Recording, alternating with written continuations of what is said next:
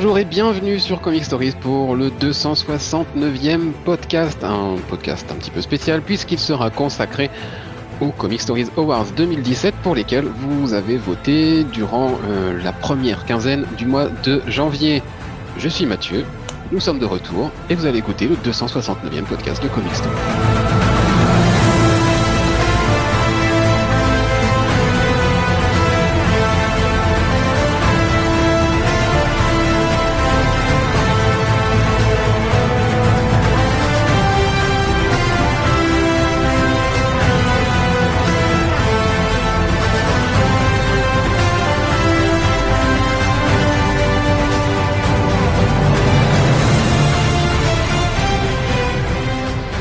Avec moi, après 7-8 mois d'absence peut-être, Anthony.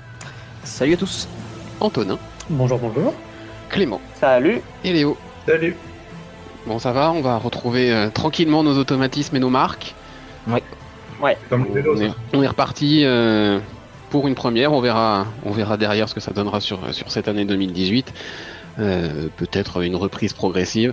À voir. En tout cas, là, ce qui nous intéresse ce soir, c'est euh, les Comic Stories Awards de 2017. Une année 2017, euh, comment dire, un peu particulière. Mm. On a cette impression d'être noyé de titres en VF, Et noyé de film. noyé de films au cinéma. Alors, pas noyé de bons films. hein. Ouais, c'est ça. Si C'est veut, ça le problème. si on veut faire un petit, un petit bilan comme ça rapide, non, on n'est pas noyé de bons films. Noyé de séries aussi. Mhm. Noyé de bêtises. Même chose, pas de, de, de- de choses grandioses du côté des adaptations. En tout cas, ça, se, ça a tendance un peu à se tasser, voire à se casser la gueule niveau, niveau qualité. Coucou Inhumans. Pardon. On en reparlera. Euh, donc la déferlante en VF, ça on l'a dit, et puis en VO, euh, cette Bah, espèce d'impression de transition sur le marché. Ouais. Oui, effectivement. Euh, la fin, la fin d'un cycle. euh, Et a priori, ça se traduirait même sur des, euh, sur des, euh, sur, en termes de vente. J'ai vu un article récemment, a priori. Ouais, sur les, sur les ventes globales de 2017, oui, c'est la première année Ouais. depuis, depuis 5 ou 6 années de suite où on avait des hausses. C'est la première année où le marché est en repli, ouais, en 2017 Ouais, sur, le, sur le global. C'est peut-être pas un hasard. Pas un petit repli, hein, puisqu'il est au-dessus de 10% quand même, donc euh, Ouais. soit en single ou en TP. Donc euh, non, non, c'est c'était c'est logique quand on voit ce que ce que fait Marvel qui inondait le marché et qui Ouais, était euh, l'archi leader sur les dernières années. C'est pas C'est pas surprenant. Il y a un effet de. Ah, c'est une sorte de bulle, quoi. Enfin, si on veut. si on veut. Et puis les films étant de moins en moins bons, les séries étant de moins en moins bonnes, et bien ça attire forcément de moins en moins de monde. Eh non, mais ouais, cl- euh, clairement. Puis il y a peut-être aussi un souci de overdose entre guillemets, quoi. Oui. Et allez, on va commencer, on va commencer tranquillement par de la VF et on va parler de kiosque. Et forcément, chez nous, quand on parle de kiosque en VF, euh, bah, Anthony n'est pas très loin. Euh, ouais, je suis rarement très loin, effectivement. Alors, bah, du coup, euh, grosse année kiosque. Euh, si on peut faire un tout petit bilan, puisque ça a été marqué par l'arrivée du DC Rebirth euh, chez bien. Urban. Alors, à travers une offre euh, qui a été discutée, qui est toujours discutable, euh, mais qui, mine, mine de rien, fonctionne, puisque bah, ils sont toujours là et que, et que les kiosques ont l'air de se vendre. Maintenant, on peut. Il y a quand même un exemple, moi, qui me chagrine un peu, qui est le cas Aquaman. euh, qui est euh, qui faisait partie de cette euh, de ce mouvement de saga complète à moindre frais qui a été très rapidement annulé puis réédité en librairie. Donc au-delà du doublon, c'est un petit aveu d'échec euh, pour ce format très attra- très attractif, pardon. Donc voilà, moi ce sera euh, ce sera le gros point 2017 en kiosque parce qu'en VF, enfin du côté pardon euh, Marvel, bah ça suit son cours, voilà depuis la fin de Secret Wars. jusqu'à du coup maintenant Secret Empire Mm. donc tout début 2018 donc d'une année 2017 assez euh, assez bonne en kiosque et dont les comment dire le, le podium enfin pas le podium mais les, les représentants de la catégorie sont donc Iron Man et Avengers. Donc on, le, le Avengers Universe donc le, le kiosque annexe on va dire qui regroupe qui regroupait puisque le kiosque est terminé euh, il a été rebooté on va dire euh, qui Ah bon? regroupait donc Panini fait des, des refontes de oui, ses bah, c'est c'est une euh, c'est une tentative qu'ils Ah, essayent. J'étais pas habitué. euh, Non, c'est nous. ça n'a jamais été. On va voir si ça, si ça se concrétise. Trêve de sarcasme. Euh, le sommaire regroupait les deux captains. Nick Spencer, excellent. Du Thor, Jason Aaron, là aussi, excellent. Euh, du Captain Marvel sur la fin de vie du kiosque. Et c'était tout, il me semble. Et du Iron Man, pardon. Le doublon Iron Man. Oui, c'est vrai que c'est le titre du mag. Le doublon Iron Man par 10 qui, contre tout ce qui se dit, moi je trouvais ça plutôt agréable. C'est, vous, pouvez vous faire une idée avec les, les critiques rédigées. Efficace, voilà. Un kiosque très très solide, euh, beaucoup plus que son, on va dire son parent Avengers, euh, beaucoup plus discutable. Mhm. Ce qui nous amène sur l'autre, euh, le second euh, candidat, à savoir Spider-Man. Là aussi très décrié, notamment le run de Dan Slott que moi j'apprécie toujours. Moi. Euh, voilà, Amazing Spider-Man, assez excellent, marqué par cette année 2017 par Clone Conspiracy, dernière, on va dire, maxi saga de slot, euh, que vous pouvez retrouver aussi en critique complète sur le site, que moi j'avais plutôt apprécié et qui était très joli graphiquement. Le kiosque regroupé Miles Morales, euh, série anecdotique mais sympathique. Euh, Renew Your Vows notamment. Là pour le coup assez excellent. Et voilà. Donc moi pour moi un kiosque régulier et relativement très solide. Euh, troisième euh, candidat Star Wars. Alors je dois, pour être tout à fait honnête, les séries Star Wars je ne les lis plus. Euh, voilà, tout simplement. Enfin, ça ne m'intéresse pas. C'est tout sauf du Star Wars. C'est du graphiquement, c'est de la, c'est du très bas niveau. C'est une sorte de, de, de, gâchis d'univers au rabais qui moi me voilà me- m'exècre au plus haut point. Donc je ne suis pas intéressé par ce kiosque. On passe maintenant à, au concurrent, donc Urban, avec forcément le Batman Rebirth. Euh, donc là, Batman par Tom King que moi, euh, qui moi me plaît. Euh, c'est un exercice de style avec une narration très minime et froide, mais ça fonctionne avec notamment une, relation Batman-Catwoman qui se développe et qui, si on s'intéresse sans s'y intéresser aux news américaines, a l'air de de prendre une direction, comment dire, euh, assumée Mhm. pour être euh, le moins euh, révélateur. On a du Detective Comics qui là est beaucoup plus, euh, on va dire mainstream, mais qui est très intéressante parce que c'est une série, ce que je, une série continue, c'est-à-dire que ça pose des éléments, ça les réutilise après, ça pose des éléments pour la suite, une gestion d'équipe parfaite, chaque membre a son temps de parole. Euh, chaque membre est utilisé à merveille. Euh, voilà, vraiment la petite pépite du Batverse, Detective Comics. Dans le kiosque, on a ensuite All Star Batman. Donc là, euh, moi personnellement, ce premier arc me plaît pas du tout. Pourtant, je suis vraiment un, un aficionados de Snyder, notamment New 52, mais là, pour moi, c'est pas possible. Euh, et ensuite Nightwing. Bon, euh, je suis pas un fanat du personnage. La série se laisse lire, notamment le premier arc. Là, le second, Retour à Bloodhaven, beaucoup plus discutable, beaucoup plus euh, oubliable. Ah, j'ai préféré le second du coup. D'accord. Bon, bah les goûts et les couleurs. Oui, voilà. Et ensuite, le récit complet Batman. Donc là, c'est moi, c'est quelque, c'est une- quelque chose qu'il me semble qu'on avait souligné fin 2016, qui était l'émergence de, de sagas complètes. Donc que Ouais. ce soit principalement chez Panini et maintenant chez Urban. Donc de nouveau un kiosque Batman pas très original, mais au moins, euh, voilà, ça a le mérite de proposer ou des mini-séries ou des arcs entiers. Donc on a eu euh, du Oracle. Poison Ivy. Il n'y a pas eu un truc Oracle. avec Oracle Il y a eu un, un truc avec euh, Bad Girls, Bird of, Bird, euh, C'est ça, Bird voilà. of Prey. Truc avec Euh, on a eu, oui, il me semble aussi. Et on a eu du Poison Ivy et plus récemment un le Batman, euh, le dernier récit complet qui regroupait l'annual plus des récits de Noël. Et à ce que j'ai compris, c'était, ça faisait bonne lecture de train. Voilà. Oui, c'est ça. C'est ça, exactement ça. Donc du coup, pour résumer, Iron Man et Avengers, Spider-Man, Star Wars, Batman Rebirth et récit complet Batman. Voilà les cinq euh, postulants à ce premier award. Euh, sachez juste que euh, nous ne donnerons que cinq postulants par catégorie, tout simplement les cinq qui ont recueilli le plus de votes. hein. Il y en a beaucoup plus, il y en a pas mal qui ont été rajoutés par les, par les votants, mais on va garder à chaque fois les cinq qui ont recueilli le plus de votes. Et donc, le meilleur magazine VF en kiosque pour cette année. Eh ben, comme la renommée le laisse entendre, ce sera Batman Rebirth. Euh, bon, personnellement, c'est pas celui que j'aurais choisi, mais le, la voix, les voix du peuple sont euh, imprononçables.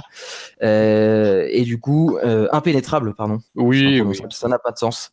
Batman Rebirth, donc voilà, personnage culte et pour un kiosque malgré tout solide, avec une de vraie qualité tant narrative qu'artistique. Donc je peux comprendre, je peux comprendre ce choix, même si à mon avis il est plus motivé par le Batman que par le Rebirth.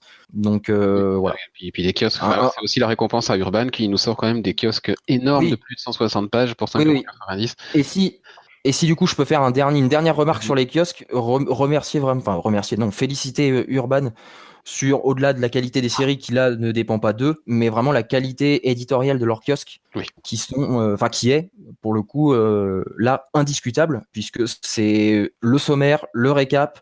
Euh, le planning, la couverture, le planning en fin de kiosque, toutes les couvertures de tout le sommaire, de tous les numéros qui composent le sommaire. souvent, une double page euh, centrale la plupart du temps sur, bah, par exemple, si un personnage dit n'importe quoi, va, si un numéro par exemple va introduire euh, au pif, par exemple le pingouin, bah, on va avoir un petit récap sur 5-6 paragraphes qui va nous refaire tout l'historique du pingouin, ses caractéristiques, son trait de caractère, quelques grandes histoires. Et ça, c'est vraiment très appréciable, ce que Panini ne fait jamais. Et Parce qu'ils ont essayé de faire pendant trois mois en 2016. Ouais, mais bon, apparemment, ils se sont dit que ça, ça n'en valait pas la peine, mais ce qui est très dommage. Et la contrepartie, c'est la, vraiment la, la qualité très aléatoire des kiosques de Panini chapitrage, pas chapitrage, couverture, pas couverture, couverture au milieu du numéro, euh, récap, pas récap, sommaire au milieu. Euh, voilà, je, vraiment je ne comprends pas la gestion de conception des kiosques. C'est parce que au lieu d'avoir quelque chose de normé, de réglé et de répétable, bah non, c'est d'un mois à l'autre on a des surprises. Et là pour le, enfin c'est vraiment un très gros point noir pour moi les kiosques, euh, l'édition des kiosques Panini. Ce qui est étonnant, c'est que ça. aura l'occasion d'en reparler dans une prochaine catégorie. Oui, Antonin? Non, je ce qui est étonnant, c'est que ça, ça dure quoi, d'année en année. C'est ouais. beau critiqué par tout le monde. Ah ouais, Ça change ça, ça, dure et ça a même pour moi tendance à s'aggraver. C'est-à-dire que chaque année, j'ai l'impression que c'est pire que l'année précédente. Là, ce qui a été fait sur certains numéros, là, notamment en fin d'année euh, chez Panini, c'était quand même le, du collector.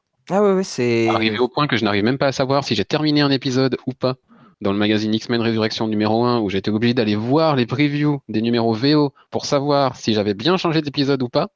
Euh, chaud. C'est une catastrophe, quoi, vraiment. Euh, enfin, on fait l'effort d'acheter leurs kiosques qui sont certes intéressants, mais bon, il faut quand même mettre le prix. Surtout quand tu vois la, la concurrence au moins, tu t'alignes, quoi. ça. Bon, ça reste du, ça reste du comics, évidemment, effectivement, du comics de kiosque, donc euh, pas cher et on est quand même, on reste malgré tout bien loti par rapport au public US euh, en termes de, prix. Hein. On, a, pour 6 balles, euh, pour 6 euros, on a à peu près 4 à 5 fois ce que eux auraient pour le même prix. Donc c'est très bien de ce côté-là, mais ça n'empêche pas de bien faire le travail puisque a priori l'un des deux est capable de le faire. Exactement. Allez, on va continuer sur le kiosque. On va passer à la catégorie suivante euh, qui concerne cette fois les hors-séries et les sagas complètes. Justement, une tendance émergente de ces dernières années, mm. euh, bah, à tel point qu'au moment de parler du meilleur magazine en kiosque, on s'est dit mais est-ce qu'on parle du magazine en général ou est-ce qu'on parle des hors-séries, des sagas complètes? Du coup, on a créé une catégorie pour ça. Euh, et nous avons trois candidats, Antonin, pour le meilleur hors-série saga complète de cette année. Alors, je vais me lancer. Je vais faire euh, beaucoup plus euh, léger qu'Anthony. Donc, euh, si jamais vous voulez compléter, n'hésitez pas. Parce que c'est vrai que le kiosque, c'est plutôt ponctuel de mon côté. Mm Comment ça a l'air de la librairie. Donc, n'hésitez pas à intervenir. Premier titre, on a le Marvel Saga numéro 3, Unworthy Thor, mhm. édité donc par Panini Comics. qui est une mémoire, lui pour le coup je l'ai lu, qui a été qui est sorti fin d'année dernière. Oui, c'était autour d'octobre, un truc comme ça. Ouais. ouais. octobre. Bah, c'était, oui, personne. Bon, après, c'est vu que c'est le seul que j'ai lu, je, peux, je peux, je peux me, me, prononcer dessus. C'était vraiment du très bon pour, euh, pour ma part. Du très bon et du très beau.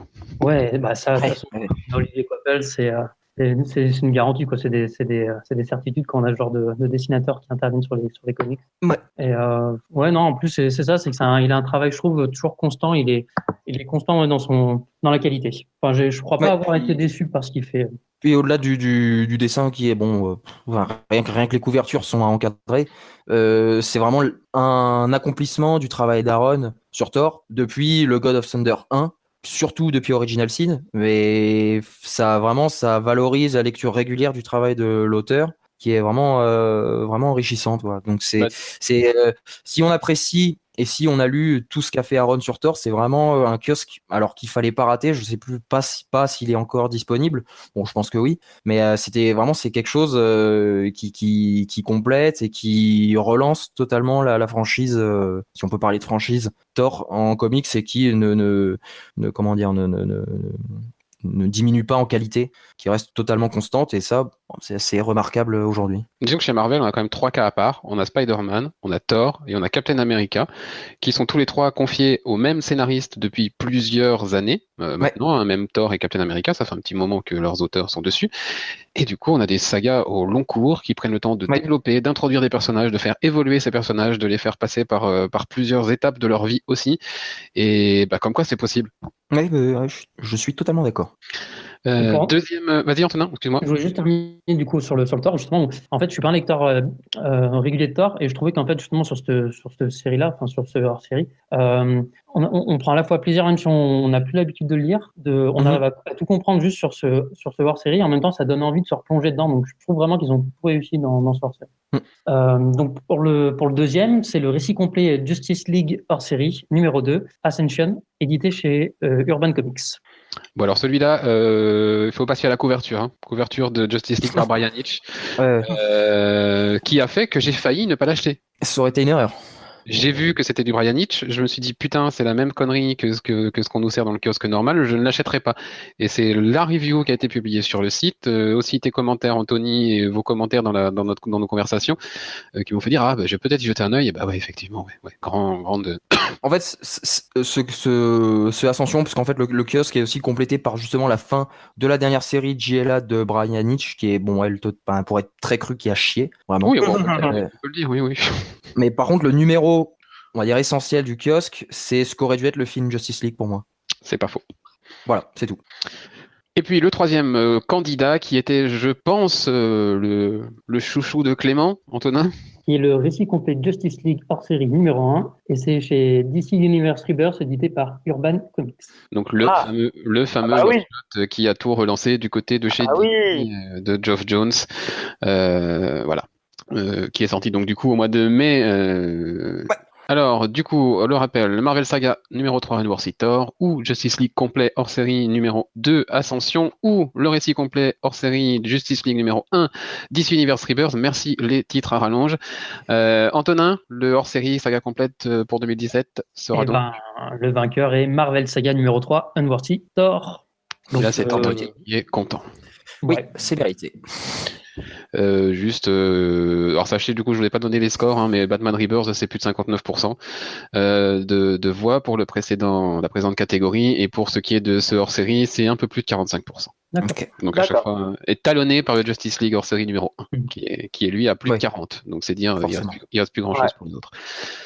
Voilà, allez, on va changer un petit peu, on va arrêter de parler de kiosque de, et de dire du bien. On va, on le sait, on aime bien lire un petit peu de mm. mal et se lâcher un petit peu. On va commencer à le faire. Euh, on va parler d'un des deux No de cette euh, année. Et il s'agit du No du comics sorti cette année et que franchement tu voudrais bien te faire rembourser. et Anthony, il y a quatre euh, candidats pour ce très prestigieux prix. Très, le, peut-être le, plus prestigieux. Sans doute. alors le premier, bah, dans la compréhension totale, c'est Batman par Tom King. Moi, personnellement, je trouve ça assez fort. Ah, je euh, c'est totalement, moi. Moi, c'est le genre de série clivante euh, qui fait que où tu aimes, ou tu aimes pas, le parti pris narratif est tellement extrême que euh, bah, c'est ce c'est ma vision, mais c'est assez difficile d'être euh, partagé. Moi, je suis plutôt du côté des euh, de ceux qui apprécient. Alors euh, j'évolue en termes d'avis, hein, moi sur le Batman de Tom King, hein, petit à petit. Il y a, ça, pour moi, je trouve ça globalement mauvais, mais il y a quand même quelques petits numéros qui sortent du lot, bah, comme ce qu'on a eu récemment en VF avec ce, le, le, diptyque, le diptyque sur Catwoman, avec Catwoman, l'annual numéro 2 qui va arriver cette année en VF, qui est sorti en 2017, une tuerie absolue. et il y a quelques petits numéros comme ça qui, ouais, qui font dire que ouais, quand même, il y a des trucs. Et bon, il arrive quand même à poser un truc sur le long cours. Oui. Mais bon. Ah, je serais moins. Ouais. Moi, c'est vrai que je suis, je tombe aussi du côté plutôt positif. C'est, euh, j'avais euh, le run euh, Snyder Capullo m'avait fatigué sur la fin. vraiment. je, suis même... Bah, le début était cool. Il y a eu quand même, les, je pense, les deux, la cour du hibou. Moi, j'ai, enfin, j'avais trouvé que ça quand même très sympa. Bon, la, la, fin avec le trou noir avec Mr. Bloom, j'ai trouvé ça génial. Hein. ouais. Anthony, euh, voilà, c'est. Je pense qu'il avait une statue à l'effigie de Scott Snyder. La fin de son, enfin, de son run, euh, on va dire ça. Enfin, la fin de sur ce qu'il a fait sur Batman avant d'ici, euh, enfin, avant Rebirth ça m'a laissé un peu dubitatif, quoi. Ah, bah c'est parti ah sur du grand n'importe quoi, et c'est justement ah, ce qui a aimé que... Hein, ce fait que ça parte complètement là. Ah oui, bah c'était complètement parti, mais alors, mais dans des délires complètement hallucinants. C'est génial. On va passer. Bon, bah, du coup, ce Batman par Tom King. Ensuite, on a forcément la Justice League par Brian Hitch. Euh, bon, honnêtement, je comprends pas pourquoi euh, le, staff euh, a remis Brian Hitch sur une série Justice League parce qu'il a totalement prouvé qu'il était incompétent sur ce style de, production. C'est du, grand n'importe quoi, c'est faussement grandiose, faussement épique, c'est très, très moche. C'est dialogué au premier degré. Bon, c'est bon. Je, je comprends tout à fait cette nomination.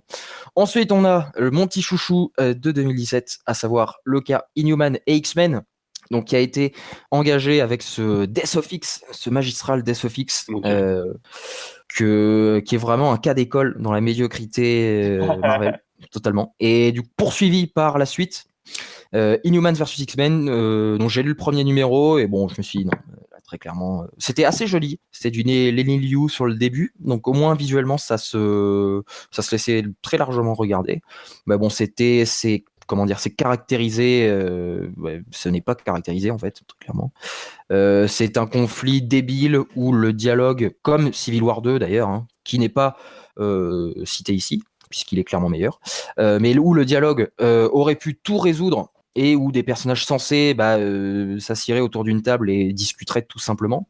Mais non, on veut faire du grand spectacle et c'est totalement mauvais. Et le dernier, donc qui est une euh, plus une, un constat qu'une série en particulier, qui est forcément le hum, comment dire le raté des kiosques Panini euh, d'un point de vue éditorial, comme on l'a dit précédemment, donc une, une production totalement aléatoire. Voilà. voilà.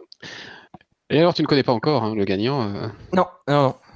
Je vais la prendre en direct. Et eh ben regarde. Eh, ça m'étonne pas.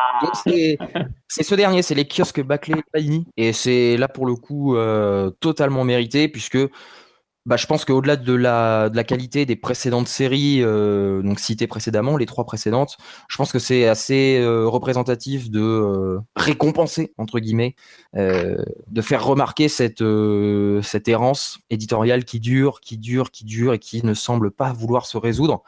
Pourtant, les retours, quand on consulte un peu la page euh, Facebook de Panini, sont assez réguliers, mais bon, euh, rien n'y fait. Apparemment, ce serait une question de, de coût à la page ou de, de, bêtises comme ça. Euh. bon, voilà. En tout cas, les, kiosques bâclés de Panini qui donc remportent le Noward du comic sorti cette année. Mhm. On aimerait mhm. bien se faire rembourser avec plus de 35% des votes. Euh, et juste euh, pour citer quand même le, le dauphin, euh, si je le retrouve, le dauphin, le dauphin, et eh bien le dauphin c'est Inhuman versus X-Men. C'est mérité aussi.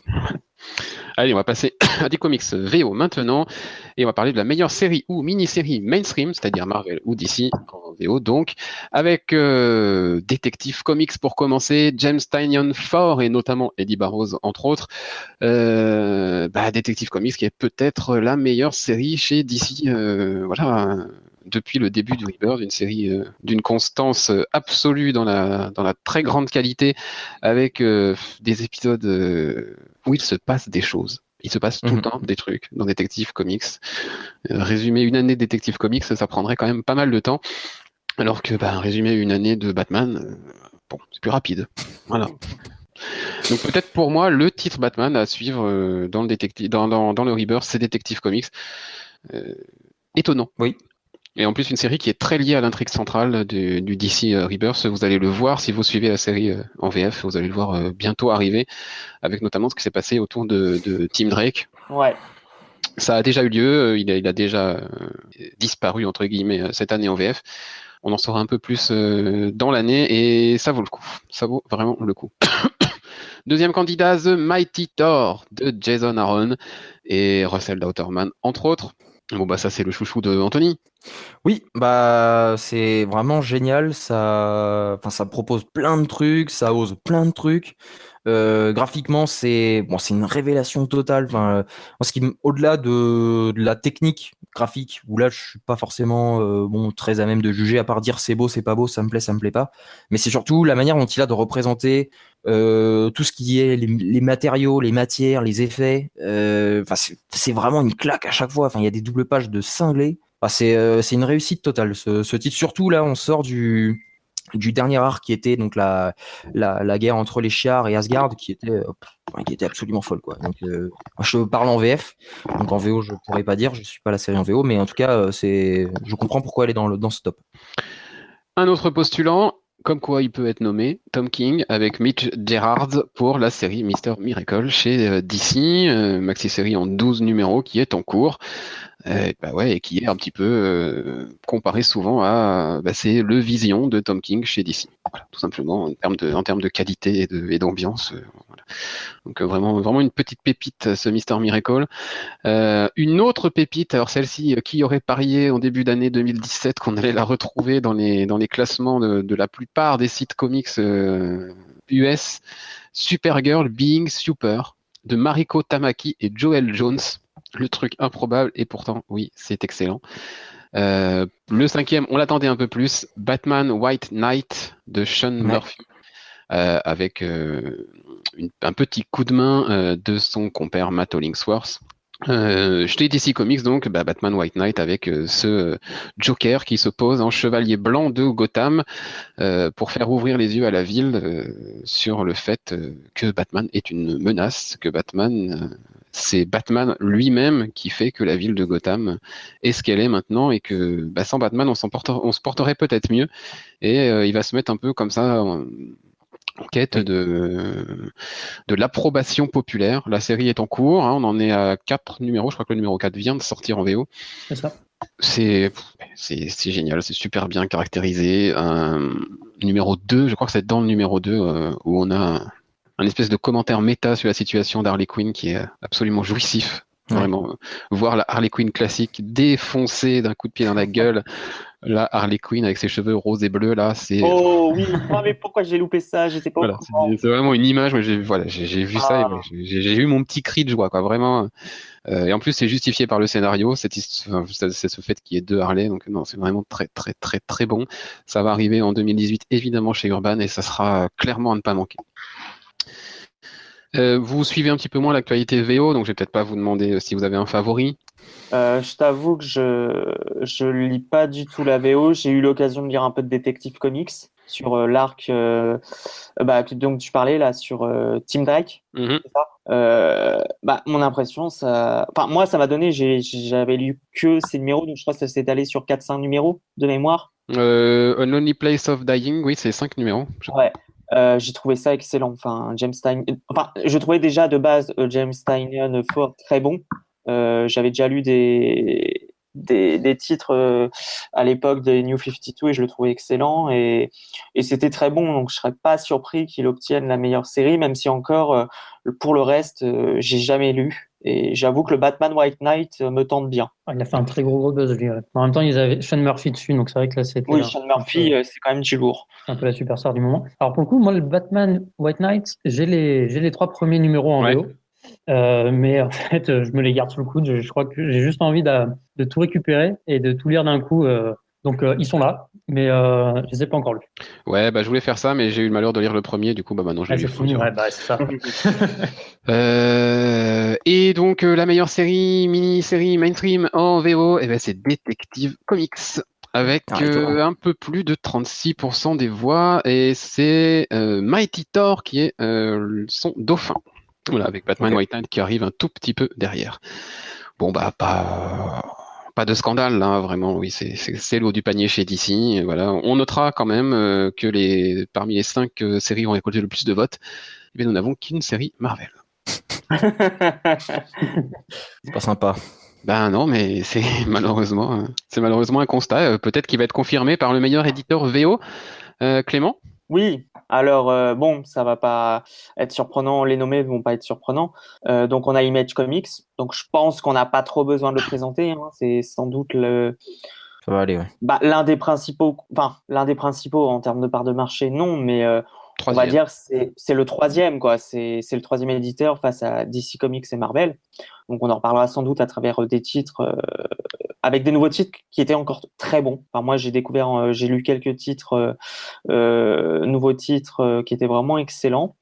ensuite, bon, on a DC Comics. Donc, à voir, est-ce que DC Comics va tirer profit de toute sa gamme Rebirth, de toute sa gamme Rebirth? On verra. On a Marvel et on a les deux petits, on va pas dire ça, mais on a Valiant et Dark Horse. Ouais. un petit mot sur Image quand même. Petite année.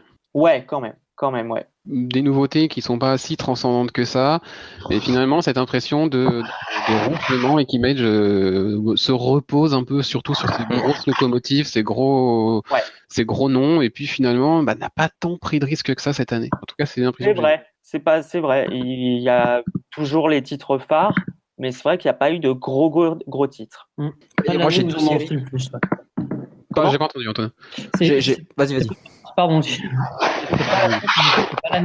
C'est le plus de le plus de nouveautés. Et euh, c'est vrai que je pense qu'en effet, ils ont il doit y avoir tellement déjà de numéros qui cartonnent par ailleurs, qui sont déjà lancés, que je pense qu'il y a cet effet-là, en effet, un peu de, se...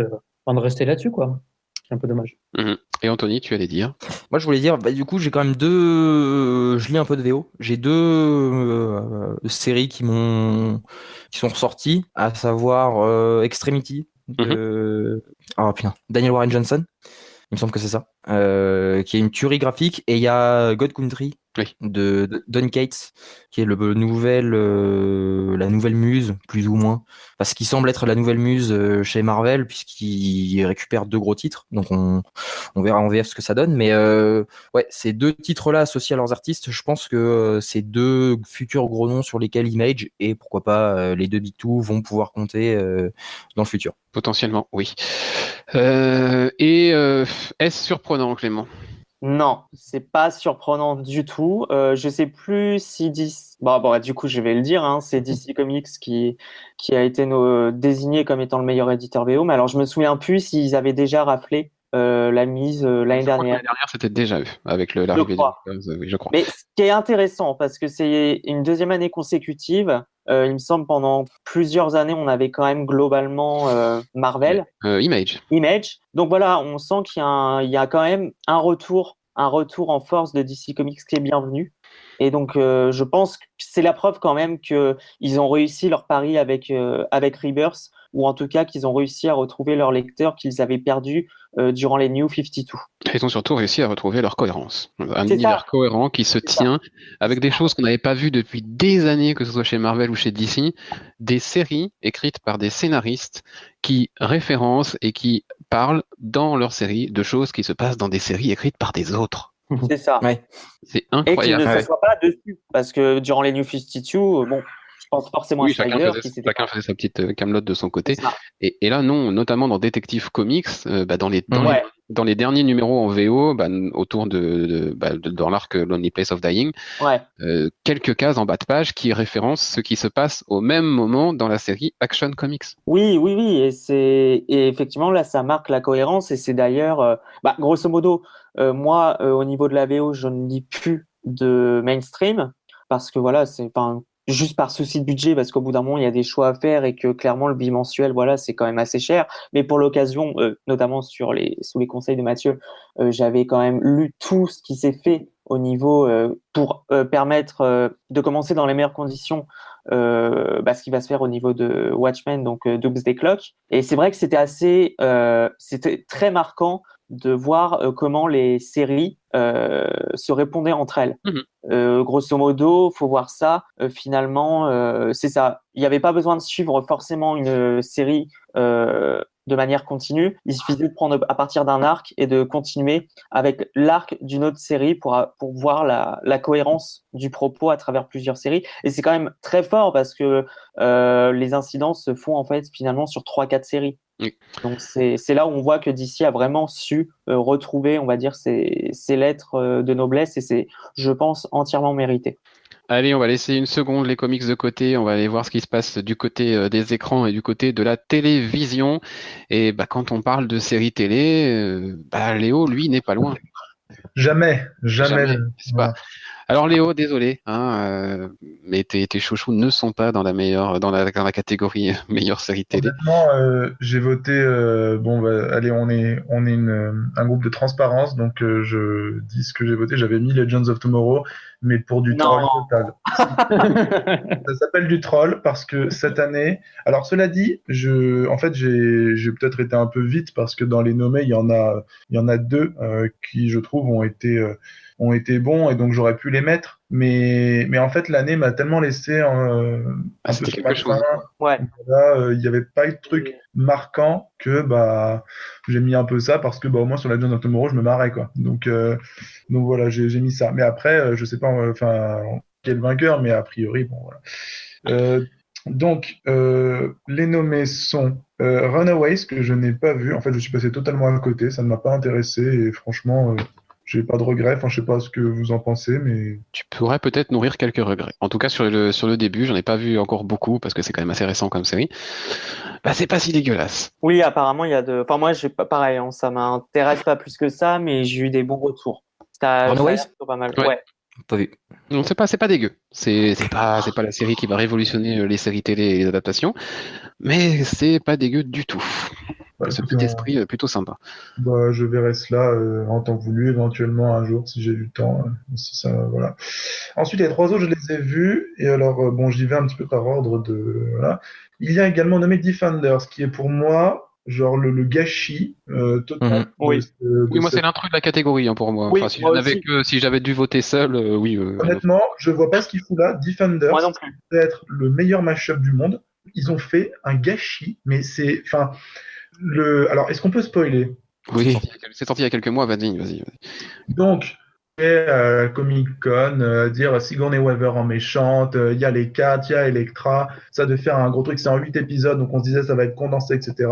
Au bout de 4 épisodes, il s'est toujours rien passé, les mecs se mettent toujours sur la gueule, on est quand même à la fin d'une scène de baston dans un restaurant chinois, les mecs sont encore euh, sur la réserve, etc., alors qu'ils se sont fait attaquer par, par un milliard de membres de la main. Bon, euh, voilà, enfin, ils, mettent cinq épisodes à, enfin se dire que voilà. Alors, en plus, le, alors, le boulet que traîne Defenders, c'est de venir après Iron Fist, qui est quand même la pire, bah, ça. Quand même la pire série Marvel Netflix. Hein, je pense que. Ah, je l'ai pas trouvé dégueulasse. Hein.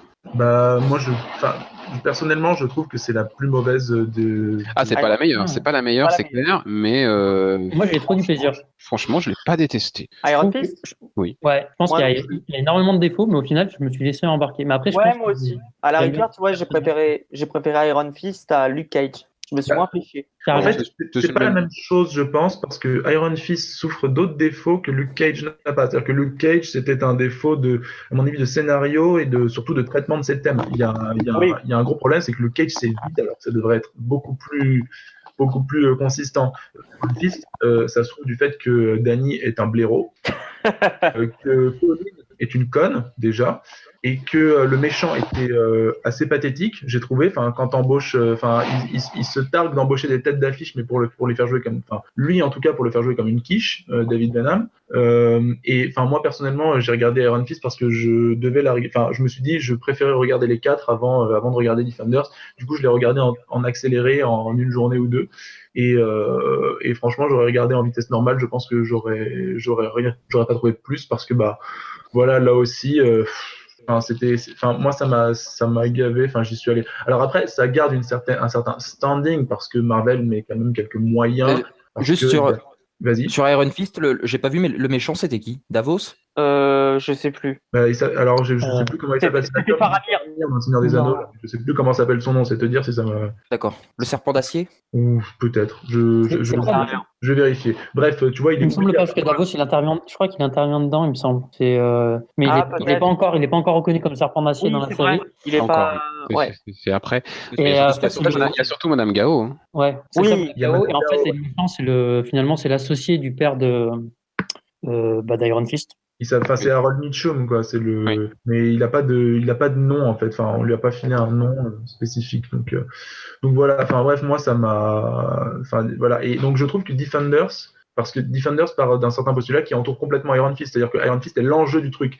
Et le problème, c'est que Iron Fist étant déjà un boulet avant Defenders, euh, bah, Defenders se le traîne et ça tire la série vers le bas parce que Danny, euh, Danny c'est le mec le moins réfléchi des, des quatre. Et pourtant, il y a Jessica qui est pas connue pour réfléchir, euh, voilà. Mais, euh, mais, mais non, mais c'est pas, c'est pas la question. C'est que Jessica, elle le dit elle-même, elle préfère, elle tape d'abord, elle pose les questions. Oui, non, non, mais c'est, vrai, c'est vrai. Mm.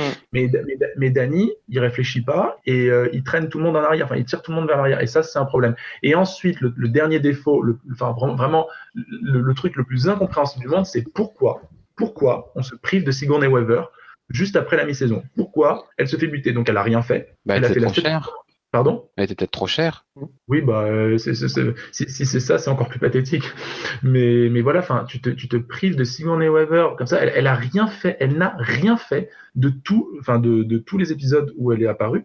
Et ça, je, je trouve que quand tu as les moyens de te payer Sigourney Weaver, tu l'utilises avec un peu plus de, de décence quand même eu égard à sa carrière et eu égard à son standing. Mais voilà, ils ont préféré mettre Electra en méchante, euh, enfin Electra qui bute euh, Sigourney Weaver qui vient et voilà. Et là, on se retrouve euh, tiré vers un truc un peu plus d'Ardeville avec toujours le truc Iron Fist. Donc en gros, on mélange deux trucs. Il y en a deux, il y a deux autres là qui sont au milieu, qui sont paumés. Enfin bref, Defenders, c'est un gâchis. Vraiment, euh, en, huit, en huit épisodes, ça devait et être. Pourtant, et pourtant, ça a réussi à être nommé. Voilà, et pourtant, ça a réussi à être nommé. Non, mais après, tous les goûts sont dans la nature. Mais bah, voilà, c'est peut-être aussi, dire, c'est peut-être aussi symptomatique du niveau des séries cette année. Hein. Ouais, enfin, moi, il y a quand même moi, ça me surprend qu'il n'y ait pas, par exemple, à Jones of Shield. Parce que même si le début était assez euh, médiocre et était pas terrible, même si c'était pas mauvais, la fin de saison était quand même excellente. Mais moi, ça, moi, ça, moi, ça ne me surprend pas, parce que qui aujourd'hui regarde encore Agents of Shield? C'est pas faux. C'est exactement ce que j'allais dire. Agents of Shield, comme en France, comme aux États-Unis, est en train de, de décliner sévère, et le fait qu'il ait une saison 5, c'est déjà un miracle. Alors, elle est peut-être, elle est peut-être excellente, j'en sais rien, je l'ai pas commencé. La, elle, est, elle, est, excellente. La saison 5 est vraiment excellente. mais le problème, c'est que les audiences sont de plus en plus horribles. Non, mais je suis d'accord. Mais elle doit son, sa survie qu'à Disney, enfin, grosso modo. Bah oui, oui, quelque bah c'est eux qui gèrent le truc, donc euh, voilà. mais... gèrent, donc euh, donc elle est juste là, euh, je pense par intérêt pour les films ou je sais pas quoi, mais la saison 5 sera certainement la dernière. Ah mais c'est, enfin, s'ils continuent, c'est à n'y rien comprendre parce que les studios d'habitude sont dans une idée de moins c'est rentable, plus on dégage. Ah oui. of Shield a fait une saison 4 en termes d'audience médiocre. Et, et, et, tu vois, dans la saison 5, ils ont quand même mis quand même quelques moyens ils ont pas, enfin voilà, ils ont, ils ont une certaine consistance, etc. Et le fait qu'ils gardent un certain truc, un certain standing en termes de, moyens, décors et tout ça, c'est assez étonnant finalement. Donc, euh, enfin voilà, après tant mieux, moi j'aime bien Johnson Shield aussi, mais ça ne m'étonne pas qu'elle soit pas nommée non plus, pour les raisons que disait Mathieu. Effectivement. Il reste deux nommés. Euh, on va essayer d'accélérer un petit peu, parce qu'on traîne un petit peu cette année. Euh, deux nommés, le Punisher, en deux mots, le Punisher, moi j'avais vu les deux premiers épisodes, et puis ensuite j'ai laissé un, un temps d'arrêt, voilà, enfin j'ai je n'ai pas pu, eu le temps de reprendre. Et puis ensuite, je me suis mis pendant toute une journée, j'ai enfilé le reste des épisodes. Euh, à défaut d'être la meilleure série, je trouve que c'est une série qui manque pas d'une certaine audace, notamment en termes de violence, bien sûr, mais c'est le personnage qui veut ça. c'est quand même extrêmement violent, c'est ultra, voilà, c'est ultra béton, mais mais il y a beaucoup de choses positives, je trouve. Enfin, déjà, c'est bien fait. Euh, la violence, bah, ça fait pas du personnage et c'est pas non plus ultra gratos, etc. Donc, c'est une vraie bonne ambiance, c'est un vrai punch, un truc que voilà, c'est parfois c'est insoutenable tellement c'est tellement c'est renforcé, etc un point particulier que je veux juste euh, surligner sur, le Punisher, c'est qu'on oublie que c'est aussi un personnage euh, comique. Quelque part, il a un côté comique par son côté un peu pince sans rire. C'est quelqu'un qui, qui est totalement brisé par la vie euh, intérieurement et ils ont fait un mec qui préfère en rire. Ça sert leur politique d'humour à Marvel, mais je trouve que c'est pas si mal vu et que pour le coup, euh, c'est pas mal. Et je voilà, j'ai enfilé vraiment 9 ou 10 épisodes d'un coup et ça se regarde, ça se fait tranquille et je trouve que la série est bien. Et ensuite, l'ovni total, euh, pas de, de la sélection mais en soi, c'est Légion, euh, le dernier nommé. Euh, Légion qui n'a rien à voir avec toutes les autres avec toutes les autres séries. Marvel, Netflix ont leur propre truc. La enfin, le, pardon, euh, ABC avec Agents of Shield, puis les, Runaways, etc. Les trucs de, enfin ces, ces trucs-là, on suit un petit peu le, leur même truc. Légion n'est à nul autre pareil. C'est vraiment un truc. C'est un trip total. C'est une, euh, une plongée dans, dans, quelque chose qui parfois ne ressemble presque pas à du comics euh, tellement ça. C'est, on dirait qu'il y a juste une couche de peinture comics parce que bah, c'est, il y a le nom Légion, parce que euh, il, y a, il, y a, des références, etc. Il y a, on fait mention du professeur Xavier de manière un peu évasive, mais mais Légion n'est presque pas une série de comics quelque part. Donc c'est un peu le, c'est un peu l'ovni et c'est pour cette raison justement parce qu'elle s'écarte franchement des sentiers battus qu'elle était vraiment bien. Et euh, alors elle est pas euh, facilement appréhensible. Il y a des passages qui sont un petit peu genre euh, ils, se, prennent la tête, mais dans l'intelligence, dans le scénario, l'écriture, le, enfin l'espèce de le côté univers, etc. J'ai trouvé que c'était une très bonne, une très bonne première saison. À voir comment ils vont continuer avec la deuxième parce que la barre est quand même placée assez haut et qu'ils n'ont pas n'importe qui derrière. Noah Oley, pour ceux qui connaissent, c'est quand même Fargo et Fargo c'est excellent. Voilà. Et le vainqueur est, eh ben justement, c'est Légion. Donc euh, ah. peut-être que, je sais, Mathieu va nous dire tout de suite les, les pourcentages. Les pourcentages, euh, les pourcentages euh, Légion, bah, c'est 45 et demi, un petit peu plus que 45 et demi, avec un dauphin en, Punisher. En fait, en fait, t'avais, avais l'ordre. Hein. Punisher en 2, Runaways en 3 et évidemment Defenders en dernier avec. Voilà. Bah, c'est assez, c'est assez révélateur finalement d'une, d'une saison qui n'a pas été marquante, une saison qui n'a, une saison qui n'a pas été marquante et du coup les gens se rabattent c'est mon interprétation, vers quelque chose qui ne ressemble à rien et qui, pour le coup, les a un petit peu bouleversés dans leurs habitudes, les a changés un petit peu et leur a permis de découvrir quelque chose de pleinement autre euh, que ce qu'ils ont l'habitude de bouffer en permanence avec nos chers, euh, nos chers studios américains. Après, en deuxième place, le Punisher, bah, pour les raisons que j'évoquais, parce que bah voilà, elle, elle, se détache quelque peu des autres séries Marvel Netflix, parce que bah elle est arrivée comme ça et elle a réussi à imposer son propre créneau et tout. Runaways, bon voilà, et Defender, c'est ben c'est bien mérité. Tiens, va, c'est c'est déjà pas mal d'être une quatrième dans une sélection de top. Oui.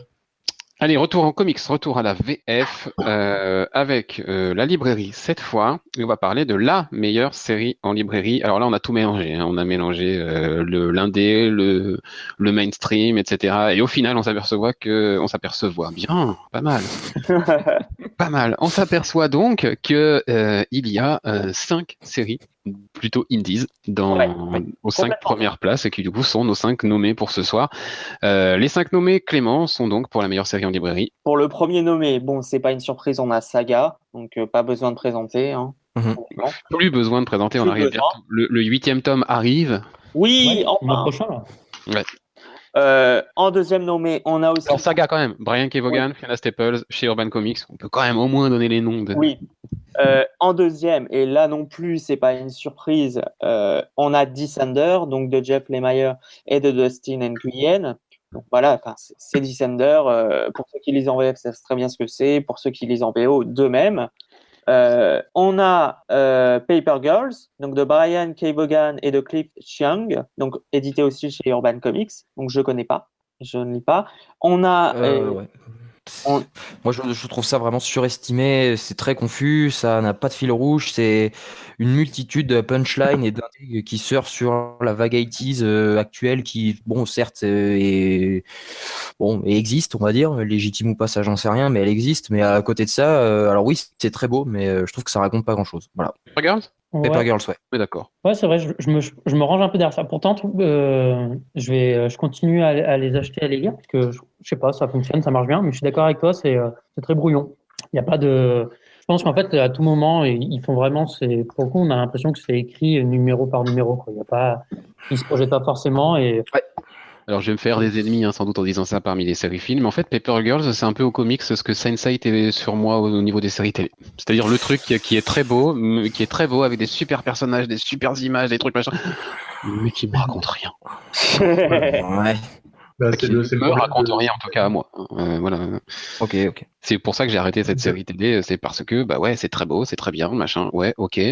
Mais au final, au bout d'une saison et demie, bah, qu'est-ce qui s'est passé concrètement? Bah, On m'a posé beaucoup de questions, hein, mais il ne s'est pas passé grand-chose. C'était que mon avis. On continue. Euh, donc ensuite, on a euh, Black Science, donc de Rick euh, Remender, et de Matteo Scalera, édité chez Urban Comics. moi, j'ai lu le premier tome, j'ai pas encore lu le deuxième, mais c'est franchement très sympa. Ah, c'est non. Ils, en sont, ils en sont au 4, non? Ouais, il y a le 5 qui arrive. Donc c'est excellent. Enfin, de ce que j'ai lu, c'est excellent, c'est très original. Franchement, ça vaut le coup. Et enfin, on a et là je ne connais pas, euh, Strangers in Paradise, donc de Terry Moore, édité chez Delcourt. Ouais, Delcourt qui a ressorti hein. Strangers in Paradise, c'est une réédition, c'était déjà sorti, euh, notamment chez d'autres éditeurs, je crois, si je ne dis pas de conneries. Euh, mais en tout cas, voilà, c'est une réédition en deux gros pavés cette année chez Delcourt, de, deux omnibus, hein, tout simplement. Je crois qu'il y en a un troisième aussi. Je ne sais pas si c'est pas en trois. Il me, semble. Il me semble qu'il y a un, troisième morceau qui arrive. Ils ont sorti en même temps en parallèle Echo. D'ailleurs, pour le coup, je, pense que je vais faire une petite review là. Et puis on a eu la fin de Rachel Rising aussi. Exactement. Euh, du côté de Terry Moore, ça a été quand même. Voilà. C'était déjà une bonne grosse année. Euh, Stranger in Paradise, oui, qui est une espèce de, pépite d'émotion pure. C'est un peu mon résumé de Echo. Stranger in Paradise, je n'ai pas encore attaqué, mais. Bah, bon courage parce que c'est quand même voilà déjà les deux qui sont ressortis chez les ouais, des sacrés morceaux. Euh, bah, le troisième euh, va être pas mal non plus à mon avis. Et puis, ouais, non, ça te fait euh, quelques heures slash jours slash semaine de lecture. Complètement. Mhm. du coup, du coup, du coup, bon, on a quand même globalement un, un panel là de cinq séries qui sont quand même. Début, classe, tu aurais bien vu Deadly je l'aurais bien vu aussi. Euh, effectivement, il faisait partie de ceux qui étaient pas, pas très loin derrière.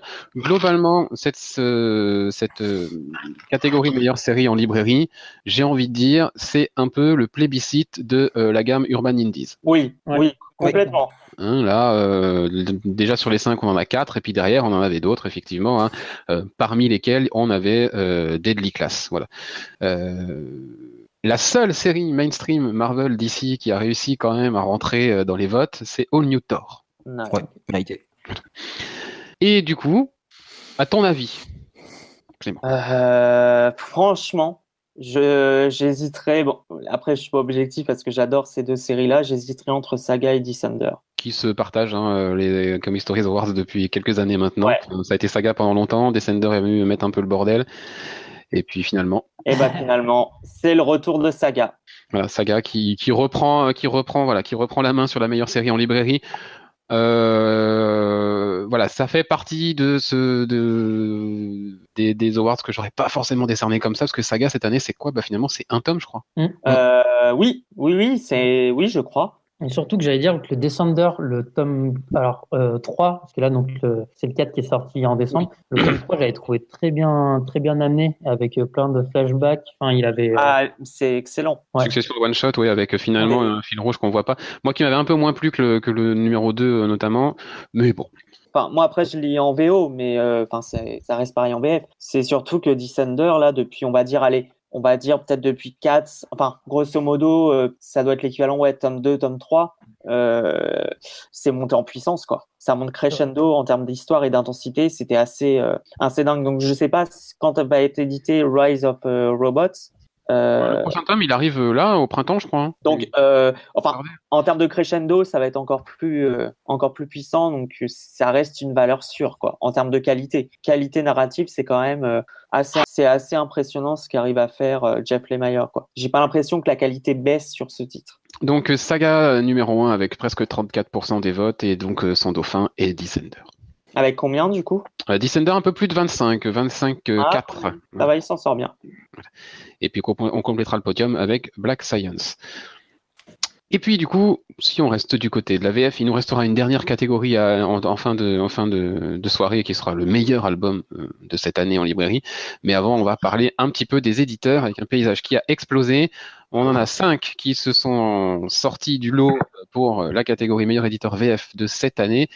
Et quels sont donc ces cinq candidats, Clément? Alors, sans surprise, on a Urban Comics, donc voilà, enfin, on en a déjà parlé, je pense que c'est pas utile mhm. d'en reparler. On a Bliss Comics, donc qui s'est imposé sur le marché depuis un an, on va dire. Ouais, qui a un, an et demi. Euh, un an et demi. Qui se sont créés et qui, qui se sont imposés, c'est le, le mot. Ouais, euh, on a Panini Comics. Et alors là, mhm. alors là, j'avoue que je ne connais absolument pas. Et pourtant. Et je ne connais pas, donc c'est vraiment une surprise et je ne sais pas du tout. Donc on a Snorgle Comics. Snorgle Comics, c'est la réédition de Elf Quest cette année et c'est aussi les titres de Aftershock qui sont sortis en septembre chez eux. Donc c'est à la base Snorgle est une boutique, euh, un comic shop marseillais qui s'est lancé dans l'édition et qui du coup euh, euh, a réussi à choper des licences Aftershock, à relancer une belle réédition d'Elf et qui font plutôt du, très bon boulot. Et enfin, on a, et là, ouais, c'est une petite surprise, je trouve, on a Glénat. Bah, on a Glénat pour le catalogue. Hein. Oui. C'est quand même un catalogue très riche, de plus en plus riche, euh, avec notamment. Euh, ah ben ça, on partage pas, on partage pas euh, le prix, etc. Ça c'est clair que voilà, il y a plein de. On a déjà parlé sur les autres années, ça n'a pas changé de ce côté-là. C'est ça le problème de Glénat, je trouve, c'est que en termes de prix. Euh... Leur problème, leur problème, c'est le prix. Après, sur le terme du catalogue, bah ouais, c'est oui, Night, c'est Lazarus, euh, c'est Sex Criminals. Enfin, c'est plein. D'accord, mais je veux dire, moi qui avais beaucoup aimé le tome 1 de Sex Criminals, bon bah clairement, moi ça m'emmerde d'acheter le, le tome 2 vu le. Est d'accord. Oui, d'accord. c'est clairement le prix qui a un frein. Il n'y a aucun souci de ce côté-là. Je partage totalement. Du côté des nouveautés chez Glénat cette année, euh, euh, on a eu notamment les Power Rangers. Voilà. qui se lance de plus en plus dans la franchise. On a eu X-Files aussi qui est, qui est venu. Et puis 2018 serait marqué peut-être par l'arrivée d'un éditeur américain qui, se déroule du côté de Riverdale et que j'aime beaucoup. Oh, oh. L'annonce est tombée là il y a quelques heures parce que Glenna, à l'occasion du FCBD, lancera un, FCBD autour de Riverdale. Et donc, annonçant par la même occasion sans doute l'arrivée de titre Archie enfin en France. D'ailleurs, euh, juste euh, légère parenthèse, qu'est-ce que tu as pensé de Riverdale euh, so far? Ah, Je regarde toujours, je regarde toujours, j'aime toujours, il n'y a pas de souci de ce côté-là. Enfin, voilà, pour moi, je, ne change pas d'avis sur la série, j'aime beaucoup. D'accord. et juste, certainement qu'il y aura peut-être, je ne sais pas, des changements, puisqu'a été annoncé il y a plusieurs mois un nouvel éditeur qui là va arriver en début d'année en France. Ah, iComics? Tu parles de iComics qui, qui est la relance de Milady sous un autre nom? Ouais, c'est ça, c'est ça. Euh, qui va notamment permettre euh, la. Au Tortue Ninja de revenir? Ouais, c'est ça. Donc rien que pour ça, on peut leur dire merci déjà. Voilà, c'est ça. Et donc du coup, on a, on a donc ces cinq éditeurs, un, paysage en constante évolution en France, euh, et le meilleur éditeur VF pour cette année, et qui succédera donc à Bliss Comics, qui ne garde pas son titre. Eh ben, ce serait, c'est le retour de Urban Comics. Voilà, euh, Bliss Comics euh, qui arrive, euh, alors cela dit, hein, un, même pas un cheveu, j'ai envie de dire un, poil de fesse derrière. c'est rien du tout. voilà, c'est à peine 2% qui les séparent. Hein. ils sont les, deux au-dessus de 40%, donc c'est vous dire ce qui reste aux autres. Mmh, bah, globalement, les deux meilleurs acteurs, enfin voilà. Mais non, mais c'est totalement logique. Il n'y a pas de bah, Urban, je pense, gagne sur sa diversité là où Bliss gagne sur sa fidélité plutôt. Sur sa, sur sa, sa, grande qualité d'édition, sa cohérence, euh, son attractivité en termes de prix. Le boulot abattu, des FCBD de, d'anthologie à chaque fois. Enfin, en tout cas, on a eu carrément un TPB en FCBD cette année. Enfin, voilà, on va pas. Et par curiosité, le petit nouveau, il finit combien du coup dans le euh, Le petit nouveau, bah, fini, euh, fini, voilà, dernier dans les 5. Hein, voilà, mais il y a au moins le mérite d'avoir euh, damé le pion à des Delcourt, des Achilleos euh, qui sont en place depuis, euh, depuis, plusieurs, depuis plusieurs années et d'avoir quand même réussi à rentrer dans le top 5. C'est une belle performance. C'est pas mal, c'est pas mal. Et bien voilà, on a presque bouclé la catégorie VF. Euh, du coup, il nous restera le meilleur album tout à l'heure. Et en attendant, on va retourner euh, sur les écrans. On va aller au cinéma. Ça n'a pas été glorieux non plus cette oh. année. On va pas se mentir. Euh, moi, rien que quand je vois les quatre nommés, parce qu'on n'a même pas réussi à en trouver cinq, c'est dire. Enfin, c'est comme les séries qu'on n'a même pas réussi à trouver cinq nommés pour la catégorie meilleure meilleure adaptation au cinéma. Et quand on voit les quatre. Il y, en a un, notamment, il me pique. Quoi. Il me moi, il y, en a, il y en a deux, moi, qui me pique. Moi, il y en a deux. Donc, euh, Léo, je te laisse présenter les quatre euh, potentiels lauréats pour la meilleure adaptation au cinéma. Eh ben, T'étends pas trop, Léo, parce qu'il y a moyen de rester des heures. Hein. Ouais, c'est ça. bah, je, vais, je, vais, je vais y aller, je vais essayer de. Ouais. Euh, bah, comme disait Mathieu, pareil, c'est quand même pas une très grande année au cinéma. Enfin, c'est pareil, c'est comme pour les séries, en fait, on part sur du, sur du oubliable, sauf quand ça sort, enfin, quand ça prend vraiment des, des chemins, euh, des chemins de traverse, enfin, et que ça sort des, ça sort des sentiers battus, euh, et que, enfin, les, Américains nous ont habitués à une, euh, à des, à des recettes permanentes qui continuent, etc. Et tant que ça marche, ils vont pas forcément en changer, ou alors ils vont faire des petites variantes autour. Et, et c'est tout. Et voilà. Et donc au final, ça fait des films de plus en plus catégorisés, de plus en plus de plus en plus oubliable. Et, voilà, on ne retient pas des masses. Donc les quatre nommés, euh, alors je vais rentrer direct dedans parce que je trouve que, enfin, et là on sera pas d'accord, notamment avec euh, Anthony et Mathieu. Euh, et j'ai une petite pensée pour Arnaud, s'il nous écoute, parce qu'il serait d'accord avec moi. Je vois vraiment pas, mais alors vraiment pas ce que fait Spider-Man Homecoming. Je suis d'accord.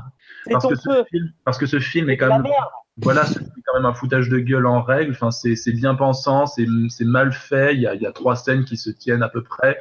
Michael Keaton, j'ai honte pour lui. Enfin, c'est pas que j'ai honte, c'est que je suis frustré de voir un mec gâcher sa carrière à ce point.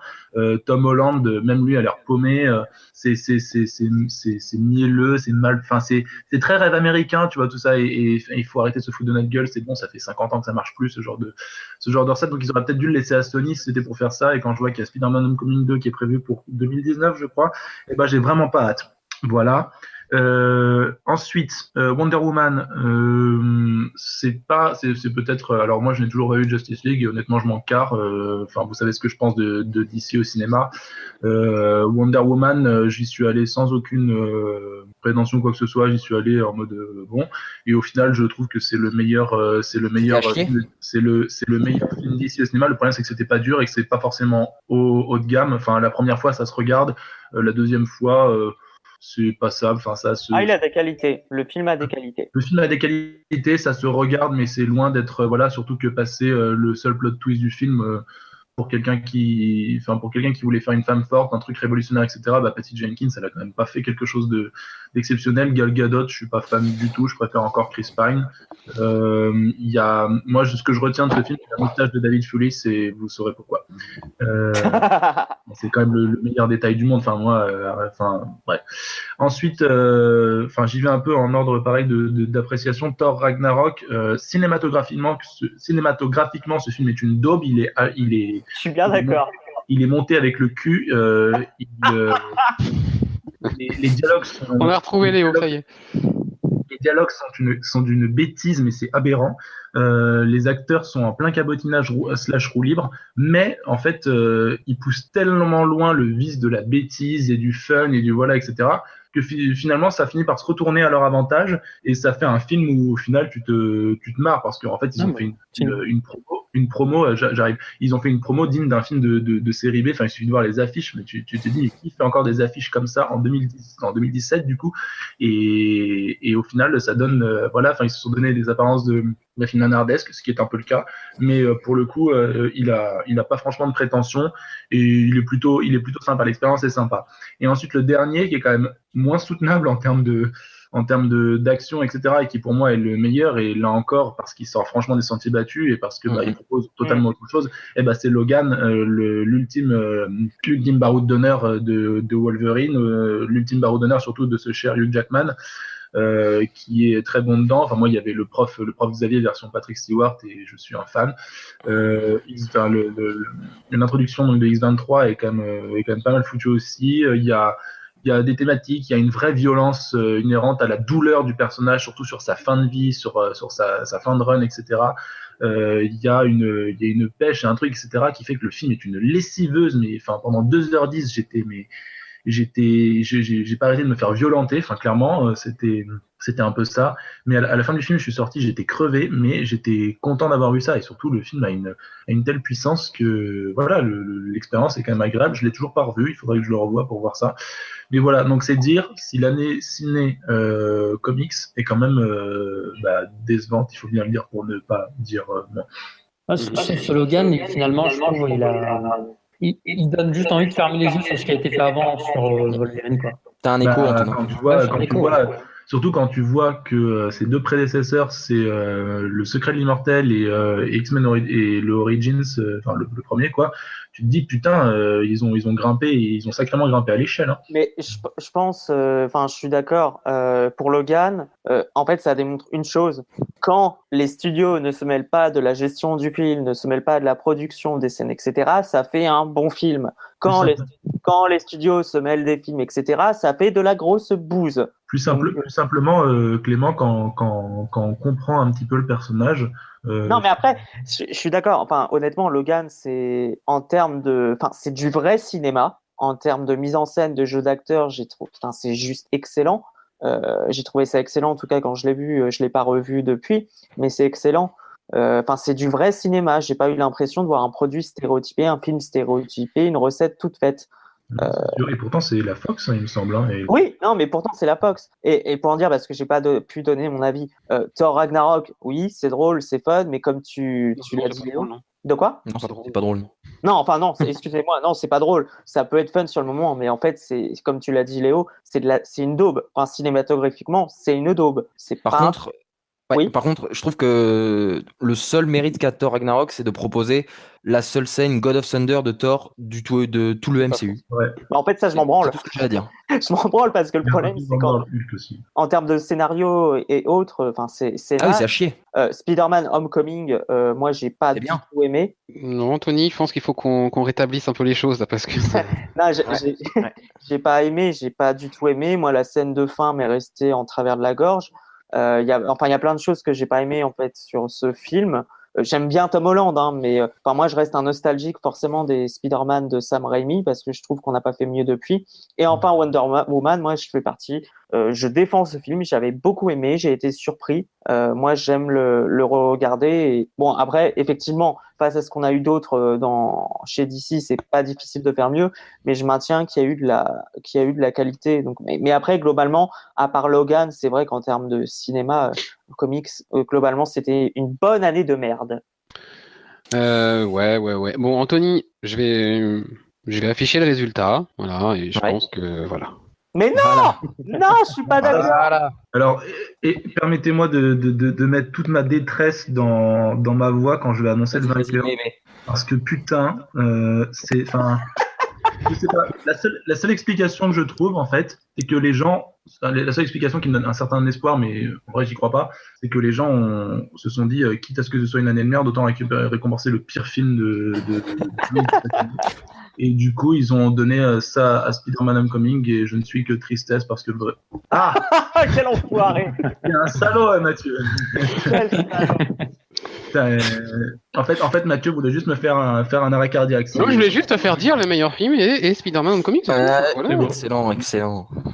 Moi, ça me va maintenant. Non, c'est évidemment Léo. Donc, euh, non, mais le, film, le meilleur film restera Spider-Man Coming dans la tête de Mathieu et d'Anthony. Euh, ah non, non, non. non, non, non, je, suis, je, suis, vraiment d'accord avec le vainqueur de cette année. Et j'ai juste beaucoup aimé Spider-Man Coming comme Anthony, parce que juste, c'est euh, le Peter Parker qu'on aime. C'est tout. En fait, c'est Ultimate Spider-Man Homecoming. C'est le Peter Parker qu'on aime, mais dans, mais dans un film, dans un enrobage, dans un enrobage foireux. Oui, c'est vrai que c'est vraiment ouais, Ultimate Spider-Man. voilà. Et, voilà, nous, ça nous a plu. Et il faut un, il faut un public et aussi. Le retour et le meilleur méchant du MCU. Moi, moi j'ai envie de dire, ça me surprend pas. Hein. Mathieu n'a pas aimé Star Wars 8, donc euh, qu'il aime. ne lance pas là-dessus. Ne lance pas là-dessus. C'est plus compliqué. C'est plus compliqué que ça. Euh... le meilleur, le meilleur film comics de cette année et donc heureusement euh, ouais, ouais. récompensé le cinéma, c'est Logan. Voilà, parce que il y a un moment, il faut arrêter de déconner. Alors Logan avec euh, bah, plus de 55% des voix. Voilà. en même temps, euh, il y a un peu, de, parfois ils font un peu de bon sens. Hein, bah, moi, si j'avais dû, si j'avais dû faire seul la catégorie, j'aurais mis, euh, bah, j'aurais mis que lui en fait. Non, non. Oui, moi aussi, pareil. voilà. clairement. Un peu au-dessus des autres. Hein, il faut bien... Wonder Woman arrive deuxième. Pour sa première partie. Oh, voilà, Wonder Woman arrive deuxième avec quand même une petite quarantaine de pourcents. Enfin voilà. C'est une blague. Ceci est une vaste blague. C'est pas mal. Je souligne l'immense performance de Thor Ragnarok qui n'a récolté aucune voix. non Sérieusement euh, Voilà, c'est parmi tous ceux qu'on va présenter ce soir, c'est le seul nommé qui n'a récolté aucune voix. Bon, il y a quand même du bon sens dans ce monde. On devrait lui donner une catégorie à lui tout seul. Hein. Euh, award de celui qui est nommé mais qui n'a pas de voix. Enfin, c'est quand même. on le, met ou à Ou alors euh, faire un award de celui qui n'a pas eu de voix, donc on va essayer de lui donner une voix. Mais on verra bientôt qu'il y a peut-être pire encore que tout ça. donc. Oh oui. Euh, donc voilà, Logan, euh, meilleure adaptation au cinéma de cette année. Je suis quand même surpris de l'absence de Kingsman. Golden, c'est moyen. Hein. Peut-être qui reste quand même au-dessus de, qui reste quand même au-dessus d'un Thor Ragnarok. bah, Kingsman 2 était quand même, euh, était quand même bien. Après, je pense, je dis ça, mais ça se, ça se, comment dire, ça se, ça se dénie euh, avec la présence par exemple de Légion, c'est que Kingsman n'a pas grand-chose à voir avec euh, ce que peut-être les gens entendaient comme super-héros au sens propre. Non, non, mais c'est pas comme ouais, peut-être. Puis voilà, moi, pour moi, Kingsman a eu presque le même effet que le premier. C'était hyper jouissif. Euh, c'est décomplexé. C'est ça se, ça se tient à peu près en termes d'histoire. Les acteurs, enfin voilà, Colin Firth. Il y avait Atomic Blonde aussi, qui est adapté d'un comics. Ouais, aussi. Mais ça, personne ne le sait pour le coup. Mais en tout cas, euh, voilà, une petite mention quand même. Ouais, je voulais quand même le citer. Kingsman 2, qui qui aura quand même eu le mérite de nous montrer Elton John en drag queen en train de se battre. Et moi, je trouve que. je l'ai pas vu, mais ça, rien que d'imaginer. Elton John qui met un coup de pied retourné en déguisant en drag queen, bah, moi, je trouve ça oh Excellent. Meilleure utilisation d'Elton John dans un film. Exactement, exactement. Et rien que pour ça, ça aurait mérité une catégorie. Ah bah là, euh... World des oubliés, ouais. Non, non, vraiment, moi j'ai plutôt, plutôt aimé celui-là. Donc euh, voilà. en tout cas, mm. Logan restera bien au-dessus du lot cette année. Et on va parler maintenant de comics. On va revenir à la VO, ou peut-être venir tout court. Non, revenir, parce qu'on a déjà parlé de la meilleure série mainstream notamment. Euh, meilleure série ou mini-série euh, indépendante cette fois. Hein. on n'est plus sur le mainstream Marvel d'ici, on est sur les, sur les Image, Dark Horse et autres éditeurs. Et on a quand même cinq candidats plus que solides. Oh. Mhm. Alors, vous m'entendez bien? Oui. c'est bon, j'avais le souci avec le micro. Parfait. Donc, on va démarrer avec le Descender de Jeff Lemire et Dustin Nguyen chez Image Comics. Euh, bon, on va bon, pas présenter, ça reste.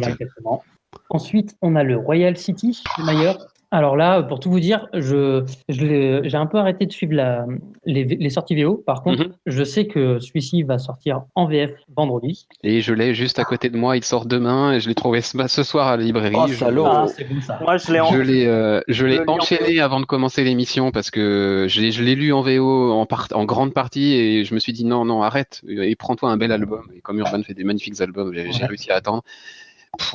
Moi, je le, je le, lis en VO. Euh, alors, franchement, au début, c'est très déroutant. Mais alors, bordel, c'est juste un, un, un, bijou d'écriture, d'image. Et j'ai lu plein. Enfin, j'ai lu. J'ai pas tout lu de Jeff Lemire.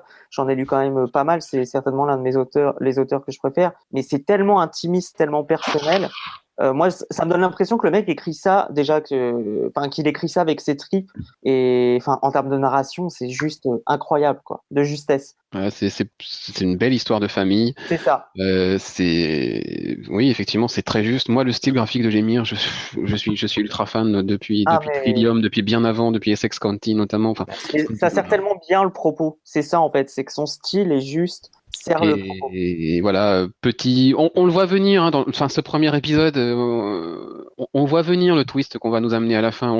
On, le voit venir au fur et à mesure des épisodes, mais ça, ça marche quand même. Je me souviens plus. Bah, autour de autour de Tommy, mais on va pas le euh, dire parce que ça sort ah, demain en VF. voilà.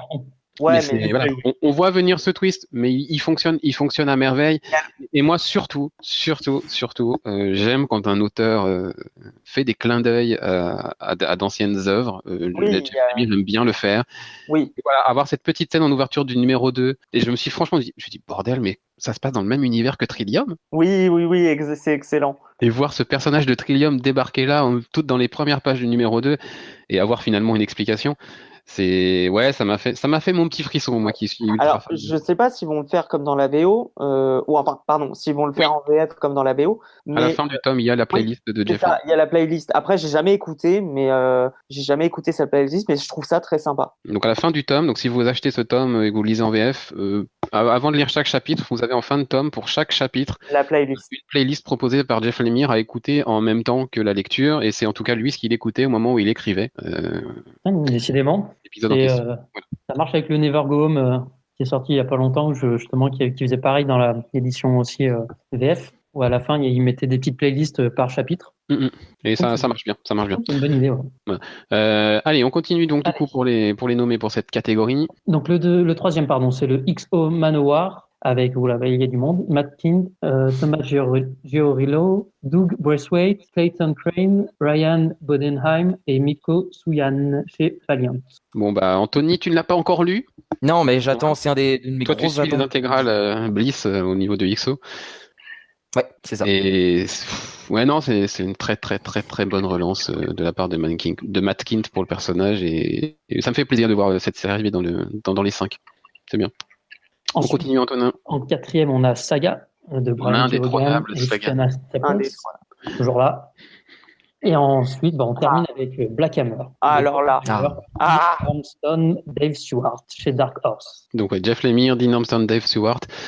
Euh, le premier tome est sorti cette année, enfin 2017, euh, chez Urban. Ça a été un, un raz-de-marée unanime en termes de, de, de critiques. On peut aller lire des avis n'importe où sur Internet. Je n'en ai pas encore vu une qui n'a pas aimé Black Hammer c'est tellement génial, c'est tellement une euh, déclaration d'amour aux comics.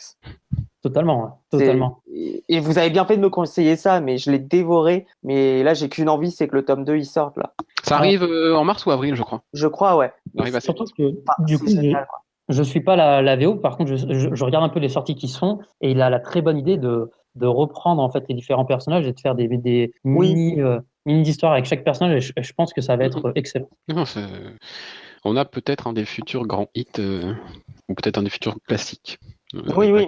C'est très beau parce que si ça devient un classique alors qu'il rend hommage bon, au Golden Age, euh, ça, serait excellent quoi. Puis le style, le style, moi, enfin, le style fait énormément penser au, bah, au style des, des, comics du Golden Age. Quoi. Oui, complètement.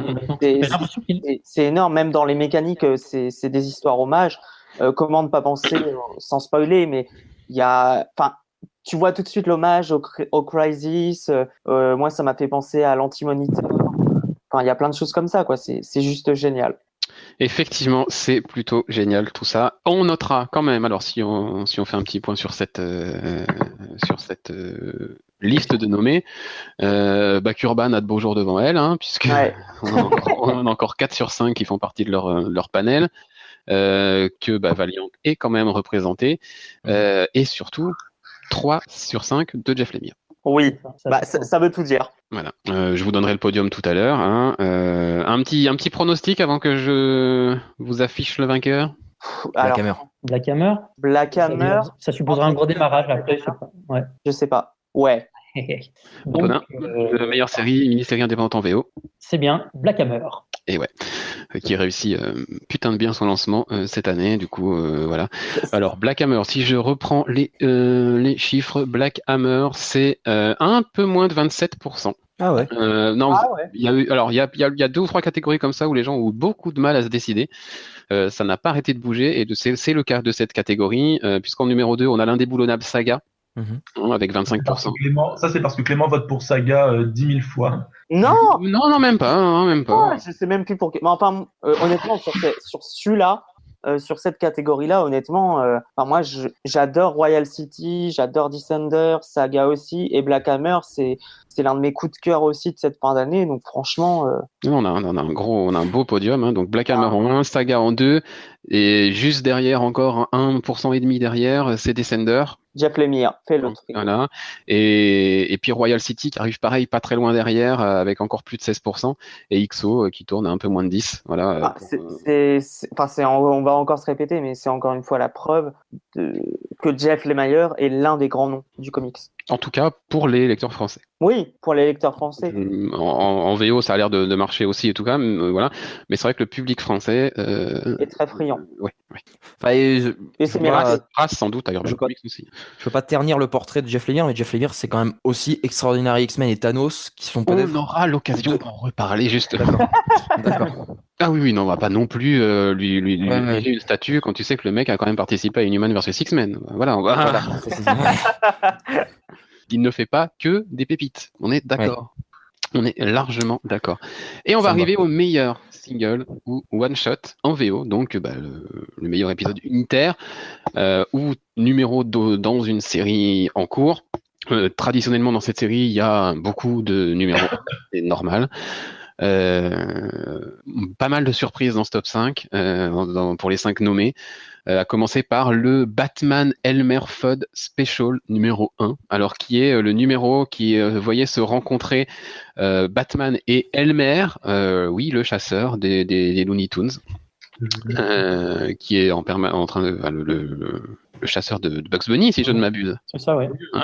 On pourquoi il est là? Bah, parce que DC a fait une opération dans l'année avec ses héros emblématiques qui rencontraient les personnages Looney Tunes. Et a priori, en effet, j'ai entendu euh, des très très bons retours sur ce Batman Elmer Fudd. Sur ce Batman Elmer Fudd, il y a eu énormément de très très bons retours par Tom Kings, par Lee Wicks. Je, enfin, j'ai tellement lu d'excellentes critiques sur ce truc que j'ai fini par aller le voir ah. et j'ai compris. Et j'ai compris. C'est euh... ouais, c'est très très bon. C'est une énorme surprise de voir Batman Elmer Fudd. Euh et de dire que bah, en plus c'est excellent et qu'en plus c'est écrit par Tom King, comme quoi Batman euh, par Tom King, bah, ça peut être super bien aussi. Euh, voilà, une, caractérisation d'Elmer euh, magnifique, un Elmer qui est voilà, qui nous offre une des scènes, peut-être une des scènes les plus anthologiques de l'année au moment où il, où il essaie de tuer Batman. Il y, a, ces quelques petites cases qui sont juste magiques. La, manière dont les deux, personnages se répondent, c'est, très bien senti. Alors après, oui, peut-être que l'intrigue et le plot, enfin le plot, le plot, euh, le twist de fin de, de, résolution entre guillemets, oui, bon, on aurait pu peut-être être, plus inventif, mais franchement, c'est une énorme surprise que ce numéro-là. Et j'espère qu'Urban saura lui trouver une petite place dans un kiosque, même si j'en doute. Euh, on continue avec euh, toujours du Batman, euh, Creator of the Night numéro 1, Kurt Busiek, John Paul Leon, une des plus belles choses qui m'a été donnée de lire cette année sur Batman. C'est une claque. Voilà. Mhm. Dans la droite lignée du Superman Secret Origins du même, mhm. du même Kurt Busiek. Je crois que c'est Secret Origins le nom. Hein. Oui, oui. Enfin, oui, euh, voilà, dans le bas, voilà, c'est un peu euh, le même état d'esprit vis-à-vis du personnage euh, et ça, ouais, c'est magnifié par John Paul Léon qui, qui nous livre un, boulot exceptionnel. Je ne doute pas que ça sortira chez Urban en courant 2018 et ce sera un des immanquables Batman de l'année, clairement. Secret Empire numéro 1 ou le climax du run de Nick Spencer sur Captain America. Anthony, tu l'as découvert enfin à l'occasion de la sortie du premier numéro du mag en VF et tu peux confirmer qu'il mérite sa place ici? Oui, oui, c'est vraiment c'est énorme. C'est un des meilleurs trucs que j'ai lu et que je pense que je vais lire cette année parce que c'est totalement mainstream, ça assume complètement le parti pris. Euh, c'est pas un Elseworld, vraiment, c'est pas un Elseworld. Euh, c'est l'aboutissement de d'un an voire plus puisque Sam Wilson était là. On est pas loin de deux ans hein, de... travail de Nick Spencer pour voilà, C'est euh, ce premier numéro. Alors, faudra juger l'ensemble forcément, mais en tout cas, ce Secret Empire 1 c'est une, leçon de narration. une voix off. Euh, voilà, la voix off. Voilà, les phrases de la voix off. Le, magnifique. Euh, et puis graphiquement, Steve McNiven. Bon, bah, que, demander quoi Que demander de plus? Euh, bah, Quand on a, quand j'ai lu Secret Empire en VO et que maintenant, pas bah, toi qui découvres Super Empire en, VF, bah, c'est ce moment où on a cru que Marvel pouvait nous faire des trucs bien maintenant. Ils feront des trucs bien. Et puis après, Legacy est arrivé, mais ça, on en reparlera dans quelques mois. Euh, voilà, donc Secret Empire numéro 1. Mister Miracle numéro 1, Tom King, Mitch Gerard. Euh, évidemment, évidemment, une des grandes sorties d'ici de cette année. On en a parlé tout à l'heure. Et le cinquième, c'est Batman Annual numéro 2 de Tom King, Lee Wicks, Michael Lark. Une merveille. Il n'y a pas d'autre. Il a pas, y a pas... Comment? Joli trio de Tom King, n'empêche. Trois Tom King dans les cinq. Et ouais, comme quoi. Mais il est, il est très bon, il est très très bon. Enfin, c'est un très très bon scénariste. C'est juste que ce qu'il fait sur Batman, ça ne me parle pas et ça ne parle pas à pas mal de gens apparemment. Mais et ce, voilà. En fait, pour résumer, euh, Tom King is the new Scott Snyder, quoi. ah. Je peut-être, je sais pas. Euh, mais en tout cas, euh, voilà, ce qu'il fait sur Batman, c'est pas le Batman que j'ai envie de lire. Point, c'est tout. Et je comprends que ça puisse plaire à d'autres. Il n'y a pas de problème. Enfin, et voilà, il y a, il y a quelques sursauts, parmi lesquels ce Batman Annual numéro 2 je, suis pressé que vous le découvriez, vous qui suivez Batman en VF, c'est une merveille ce numéro. Un numéro centré sur Batman et Catwoman. Euh, avec une fin euh, hyper touchante, vraiment. Euh, voilà, un numéro qui, bah, qui est presque, qui aurait presque pu être le, dernier numéro de son run, qui aurait pu. il nous explique un peu comment se termine cette histoire-là, quoi, dès cet annual. Et bah, après, est-ce que ça aura lieu vraiment ou pas, on ne sait pas, mais en tout cas, c'est un numéro assez magique. Voilà. Euh, et euh, peut-être à ma surprise, hein, je dois l'avouer, euh, c'est Secret Empire numéro 1 qui a été choisi meilleur single ah. one shot en VO pour cette année. Le seul titre Marvel de, cette sélection, et eh ben c'est lui qui a damé le pion à tout le monde. J'ai donc envie de dire Hail Hydra. Exactement. 41%. Ah, quand même. 41%. Euh, avec 35,5%, un petit peu plus de 35, 35,6 exactement. Batman Elmer Food Special et le dauphin de Secret Empire numéro 1. Voilà. Cette espèce de, catégorie de l'improbable pour cette année, bah, elle est là. Euh, qui, qui, aurait pu croire il y a un an qu'un comics avec Elmer aurait pu finir meilleur single de l'année Mais bah, franchement, pas grand monde à mon avis. Non, c'est sûr. Allez, trop de, trop de miel, je trouve. Trop de, trop de douceur, trop de, trop de louanges. Léo, Parlons de merde. On va réveiller Léo. Et euh, allez, fais-toi plaisir. Voici le deuxième Noward et le, le, dernier Noward du coup, à part le Noward de Duck évidemment. Le Noward de l'adaptation qui nous ferait presque regretter Suicide Squad, Léo. Oui, presque, parce que bon, il faut. Voilà, quand, quand, on met la barre euh, aussi haut que Suicide Squad, euh, voilà, on peut que dire presque, hein, finalement. Euh, et alors là, donc, quatre nommés encore. Euh... Ah, du gratin. Ah oui, ça, c'est du gratin. Alors, j'ai une tendresse pour l'un des quatre parce que je trouve qu'il le mérite pas trop, même s'il a ses défauts. Par les quatre le méritent. Alors là, euh, les quatre le méritent clairement. non, euh, moi j'aurais Thor et le tableau était parfait, quoi. Je veux dire. Ah, c'est clair. Franchement, ça m'aurait peut-être moins choqué de mettre Thor que celui dont on va parler. Mais bon, après, euh, j'aurais peut-être mis. Mais arrête-toi. Allez, les quatre nommés sont Léo. les quatre nommés sont euh, Inhumans, qui a fait quand même le probablement l'un des plus gros fours de l'histoire de l'histoire de Marvel, enfin de l'histoire de de, la télévision et puis de, puis de Marvel parce que bah, quand même euh, c'était assez fort. Ils se sont fait déglinguer. de la grosse merde. Bah, ça s'est terminé dans l'indifférence totale. Oui, et puis on. Ça, a commencé, ça devait être un grand truc, etc. À Paris, ils avaient, ils avaient réservé une salle exprès euh, pour faire un truc en IMAX et tout. Ça devait être l'événement de l'année. Les mecs se sont tapés une cagade. Enfin, c'est c'est assez balèze, vraiment, euh, avec les moyens qu'ils ont mis là-dedans. Ils ont bah, dégagé.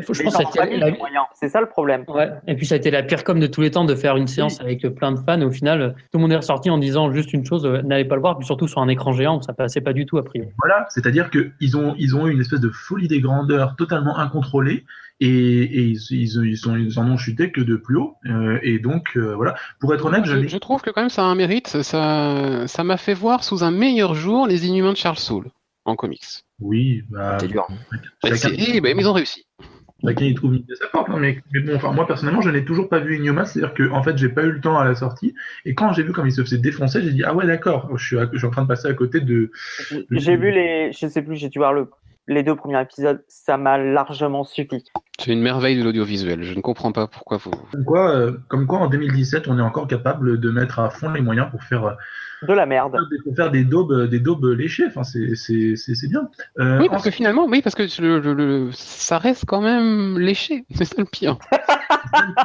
c'est qu'ils ont quand même réussi à essayer de donner une espèce d'identité visuelle, plus ou moins, de réussir quelques effets de manière pas trop dégueulasse. Enfin, ce qui est fou? Tu sais ce qui est fou? C'est que les Inhumans sont déjà apparus dans Agents of Shield. Cette série Inhumans a dégagé euh, Agents of Shield et euh, les Inhumans qui restent encore traités dans la série à, dans, une, une case obscure, je crois, le, le, le, vendredi soir. Vendredi soir, oui. À la, télé, à, la, télé américaine pour être en prime time et puis passer en IMAX dans certains cinémas, etc. Enfin, ça devait être les bah oui, souvent pour les séries télé, euh, c'est voir le vendredi et mourir. Hein. Voilà, non mais le, les, les, mecs se sont vautrés. Enfin, c'est, enfin voilà, Inhumans, c'est ça. Le deuxième truc que je n'ai toujours pas vu parce que honnêtement, je devais aller le voir et puis finalement je n'ai pas pu et au final je l'ai, j'ai laissé passer et j'aurais et je plus ça avance et moi je regrette parce que je pense que j'économise deux heures et demie de ma vie. C'est Justice League parce que parce que voilà euh, ça a été annoncé économise 1h40 de ta vie. Ouais c'est ça c'est pas 12h30 c'est 1h40 ah 1h40 ah bon, bon enfin c'est pas grave ah, non, oui! Non non c'est presque 2 heures. Oui! Non, non c'est à peine 2 heures mais presque 2 heures quand même on va pas non plus c'est 2 heures de trop. Voilà c'est à dire que en fait, Justice League a, a, pâti en plus de, du fait que bah, tous les autres films d'ici ont eu des critiques allant de mitigées à un peu désastreuses. Donc, euh, Justice League était extrêmement craint. Enfin, il y avait, il y avait plus d'attente, il y avait voilà, enfin et, et, visiblement de ce que j'en lis, de ce que j'en retire, etc. Et eh ben le résultat n'était effectivement pas au rendez-vous. Et là ils sont encore en train de nous parler d'une version, euh, d'une version extended cut, de scènes etc. Enfin. Mais alors c'est, enfin pour être euh, clair, moi quand j'ai vu Justice League, j'avais espoir, espoir et quand je suis sorti du film, j'étais, je me suis senti insulté en fait moi, c'est Justice League, c'est un rêve de gauche. J'adorais les séries de Bruce Team. J'attendais que ça, moi, que ça soit au cinéma. Et quand j'ai vu ce qui a été fait, mais j'ai eu l'impression en fait qu'on s'est foutu de ma gueule. le truc, c'est il, manquerait plus que la princesse Leia vole comme Superman. non, mais vraiment, enfin, le pire, le pire, c'est qu'en fait, quand on lit après les articles, euh, j'ai lu pas mal d'articles après sur le, bah, la production chaotique du film, mm. et quand tu lis ce qui, ce qui est dit sur la production, c'est que le film avait du potentiel, Et moi, quand j'ai appris ça et quand j'ai, enfin, en voyant le film, en remettant la production dans, dans son contexte et le résultat final du film, je me dis juste fuck Warner Bros. Juste fuck, allez vous faire. C'est très simple. Clément, c'est très très simple. Enfin, euh, Warner d'ici n'apprennent pas de leurs erreurs. Non, mais c'est bien ça le problème. Je suis bien d'accord avec toi. Ils à chaque sortie de film en ce moment. J'ai l'impression à chaque fois, ils nous sortent un d'ici. Euh, au cinéma, on a à la fin, ah ouais, mais en fait, on avait une autre version qui, aurait pu être mieux, mais il y a eu des montage. Ils continuent, ils continuent à donner le bâton pour se faire battre. On se demande s'ils sont pas un peu maso chez, chez Warner d'ici, mais d'ailleurs, ils sont en train de, ils sont en train de faire des changements de direction là, en termes de, de direction artistique, etc. Euh, je sais pas ce que ça va donner, mais bon, pas trop. Hein ils passent, euh, enfin ils sont ils sont très bas déjà, donc euh, ils continuent, ils continuent. Et mine de rien, regardez Thor Ragnarok qui est pourtant euh, une, merde. Enfin, ça continue à marcher, hein, ça ça marche, alors que c'est exactement la, c'est genre le, stéréotype caricature de, tout ce qui est Marvel et de tout ce pourquoi on se leur gueule. Et pourtant, ça continue à faire un score pas possible. Donc voilà, enfin si DC veut continuer comme ça, et eh ben très bien. Mais à un moment, ils auront plus de spectateurs en salle et puis c'est tout. Voilà. Et puisqu'on parle de Marvel, euh, Gardien de la Galaxie volume 2, euh, honnêtement, euh, moi je trouve que c'est un peu sévère. Certes, certes, il y a une vulgarité dans ce film, une vulgarité euh, crasse et beauf, et quand même franchement débile, et ils n'avaient pas besoin de ça, alors que pas leur, leur, personnage. Surtout qu'il est naze. Enfin, c'est naze, quoi, ça apporte rien, c'est enfin, c'est pas drôle c'est forcé. mais en fait, moi, ce que l'impression que m'a donné euh, Guardian of the Galaxy Volume 2, c'est pas le pire des films qui est sorti cette année, mais en fait, ils se sont reposés clairement sur les acquis du 1. Ah, totalement, ça c'est sûr. Ils se sont reposés sur le ils ont fait qui n'apporte pas grand chose. Euh, Kurt Russell aurait quand même pu être un meilleur méchant que ça. Euh, il y avait il y avait du potentiel pour faire un truc vraiment cool enfin je sais pas euh, beaucoup sont allés euh, au cinéma en se disant euh, bah voilà c'est la suite d'un film qui a été pareil qui, qui était une sortie des sentiers battus tu vois qui qui était quelque chose de totalement différent de chez moi. C'est-à-dire que quand ils ont annoncé Gardien de la Galaxie, on s'est dit mais c'est qui ces mecs quoi? Et puis finalement, tout le monde avait adoré le, enfin beaucoup de gens aimaient le premier. Euh, là, le deuxième devait être une espèce de confirmation et en effet, ils se sont juste contentés de faire un, de faire un deuxième film.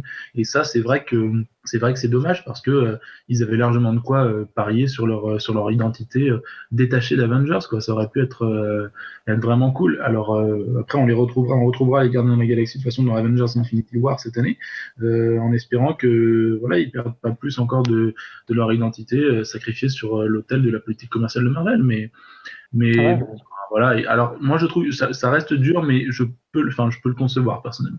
Et puis le petit dernier, on en a suffisamment parlé tout à l'heure, euh, et il l'aura bien, et il l'aura bien cherché. Hein, euh, c'est Iron Fist, parce que bah voilà, pour l'ensemble de son œuvre, hein, clairement, euh, ça lui apprendra d'une part à tirer à ce point Marvel Netflix vers le bas, et en plus à pourrir Defenders. Voilà, je résumerai ça comme ça.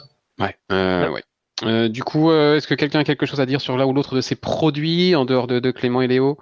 Oh, sur Iron Fist, je rajouterais euh, ce qui était dommage, c'est s'ils avaient pris aussi une bonne chorégraphie sur des combats, ça aurait pu changer quand même pas mal de choses. C'est gênant, ça se voit. Hein.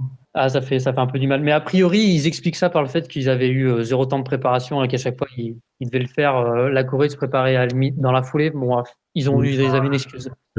Charlie, Charlie Cox, il a dû avoir, il a dû avoir le même timing et il est meilleur que ça. Hein, donc, faut, je pense que la production a été plus rushée sur les, les, les dernières euh, saisons et séries de Netflix que sur la, le début de Daredevil. Ça n'a pas eu une production très facile. Ils ont galéré avant de trouver le lecteur principal. Euh, et visiblement, Finn Jones n'est pas spécialement euh, une foudre de guerre euh, sur le tournage, notamment pour apprendre et tout. Donc, euh, oui, peut-être qu'en ayant plus de temps, ils auraient fait un meilleur truc, mais je suis pas spécialement convaincu. Enfin, il y a, y a un problème d'écriture, à mon sens. Il y a un, enfin. Oui, mais à mon, à mon avis, beaucoup en, en raison du temps, parce que vraiment, Netflix a, a, un peu eu de plus en plus les yeux plus gros que le ventre et à vouloir occuper le terrain et enchaîner, enchaîner, enchaîner, enchaîner, enchaîner. On a à peine le temps de se reposer entre deux saisons de. Ben, c'est sûr, mais regarde, le Punisher, il a été annoncé euh, comme ça et six mois plus tard, limite, euh, ils ont ils ont foutu une série qui est qui se tient vraiment et et qui donne pas l'impression d'être rushé. Iron Fist, ça se voit, c'est-à-dire que c'est comme si tu vois, enfin, c'est le bon vieux temps de Superman Returns et tu vois les, les fils, tu vois qui qui, qui, qui, manipule, qui manipule la série derrière. C'est un peu gênant et c'est dommage, dans, surtout dans la mesure où bah, c'est censé être un, celui qui a, le, qui a le côté le plus mystique des quatre, c'est celui qui est le, le, côté le plus irruption du fantastique et de la science-fiction dans, dans, tout ça, etc. Et, ils ont fini par le foirer. Et en plus, comme ils ont visiblement été pris au propre piège, à leur propre piège de leur calendrier euh, et tout, et eh ben ils ont ils ont ils ont fait d'Iron Fist euh, au lieu d'être une espèce de rampe de lancement, c'est devenu un, un espèce de boulet parce qu'il était mal foutu. On dirait qu'ils ont voulu rattraper ça dans Defenders. Enfin, c'est dommage, c'est dommage. Ça fait partie des, des, nombreux ratages de cette année, effectivement. Ah, euh, bon, bon, on a un beau, on a un beau petit quatuor là. On a les quatre fantastiques des adaptations. Hein, on a un joli je crois que c'est la dernière fois qu'on va parler de cinéma euh, ce soir. Euh, peut-être si, si, on fait, euh, oui, sauf éventuellement un Howard the Duck si euh, si c'est si c'est remporté par quelque chose du cinéma ou le Howard the Duck. Euh, peut-être dire voilà, on a, on, a parlé de la qualité médiocre, etc. pas sûr que ça s'arrange avec avec avec l'avenir, hein, parce qu'un des faits marquants quand même de cette année, le rachat de la Fox par Disney. Ouais. C'est-à-dire que euh, côté, côté comics au cinéma, ce qui va sortir là bientôt, euh, dans à peu près un mois, on aura droit à Black Panther, euh, qui a une, une promotion plutôt discrète, je trouve. discrète mais efficace, j'ai envie de dire. Mais efficace. Après, le film en fait, d'un certain intérêt, à mon sens. Il pourrait être bien. Alors bien sûr, le, la grosse attente niveau comics au cinéma, c'est quand même Avengers Infinity War, c'est-à-dire que mhm. là, on passe à un, autre niveau en termes bah, de. C'est 10 ans d'aboutissement. C'est des années d'aboutissement, c'est l'aboutissement de la phase 3, si je me trompe pas. Euh, et surtout, euh, voilà, c'est censé être la plus grande réunion euh, de super-héros au cinéma de l'histoire. et surtout, c'est Infinity Dickman au cinéma. Et ça. Mais ça, doit, être, ça doit être probablement, le, un énorme coup de massue sur la gueule. Enfin, là, Thanos, il doit être en majesté, il doit être surpuissant. Enfin, ça doit être un truc exceptionnel. Si, si c'est pas exceptionnel, ce sera de toute façon, une, ce sera forcément une déception parce que ça fait voilà, ça fait des années qu'ils tissent tout ça, etc. Bah, ça, fait, ça, fait, une décennie. Donc là, l'enjeu pour euh, Marvel Studios est quand même énorme. Ils n'ont pas intérêt à se louper. Mais non, On parlera peut-être euh, de 2018. Euh, on aurait peut-être deux mots, deux mots, deux mots tout à l'heure, juste pour répondre à Anthony.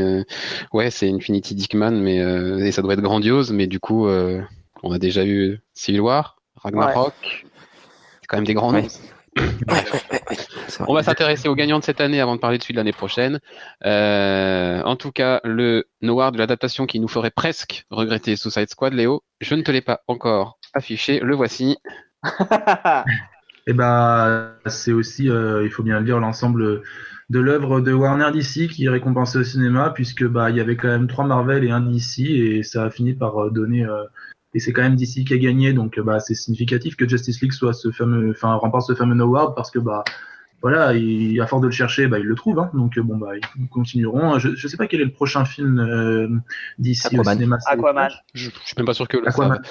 Euh... Voilà donc euh, donc bon. Euh, euh bah, à charge de, de continuer à enfin, d'essayer de, de, relever le, niveau, mais ils ont pas l'air d'en avoir franchement envie, donc euh, bah, mm, écoute, on les retrouvera l'année prochaine. Hein.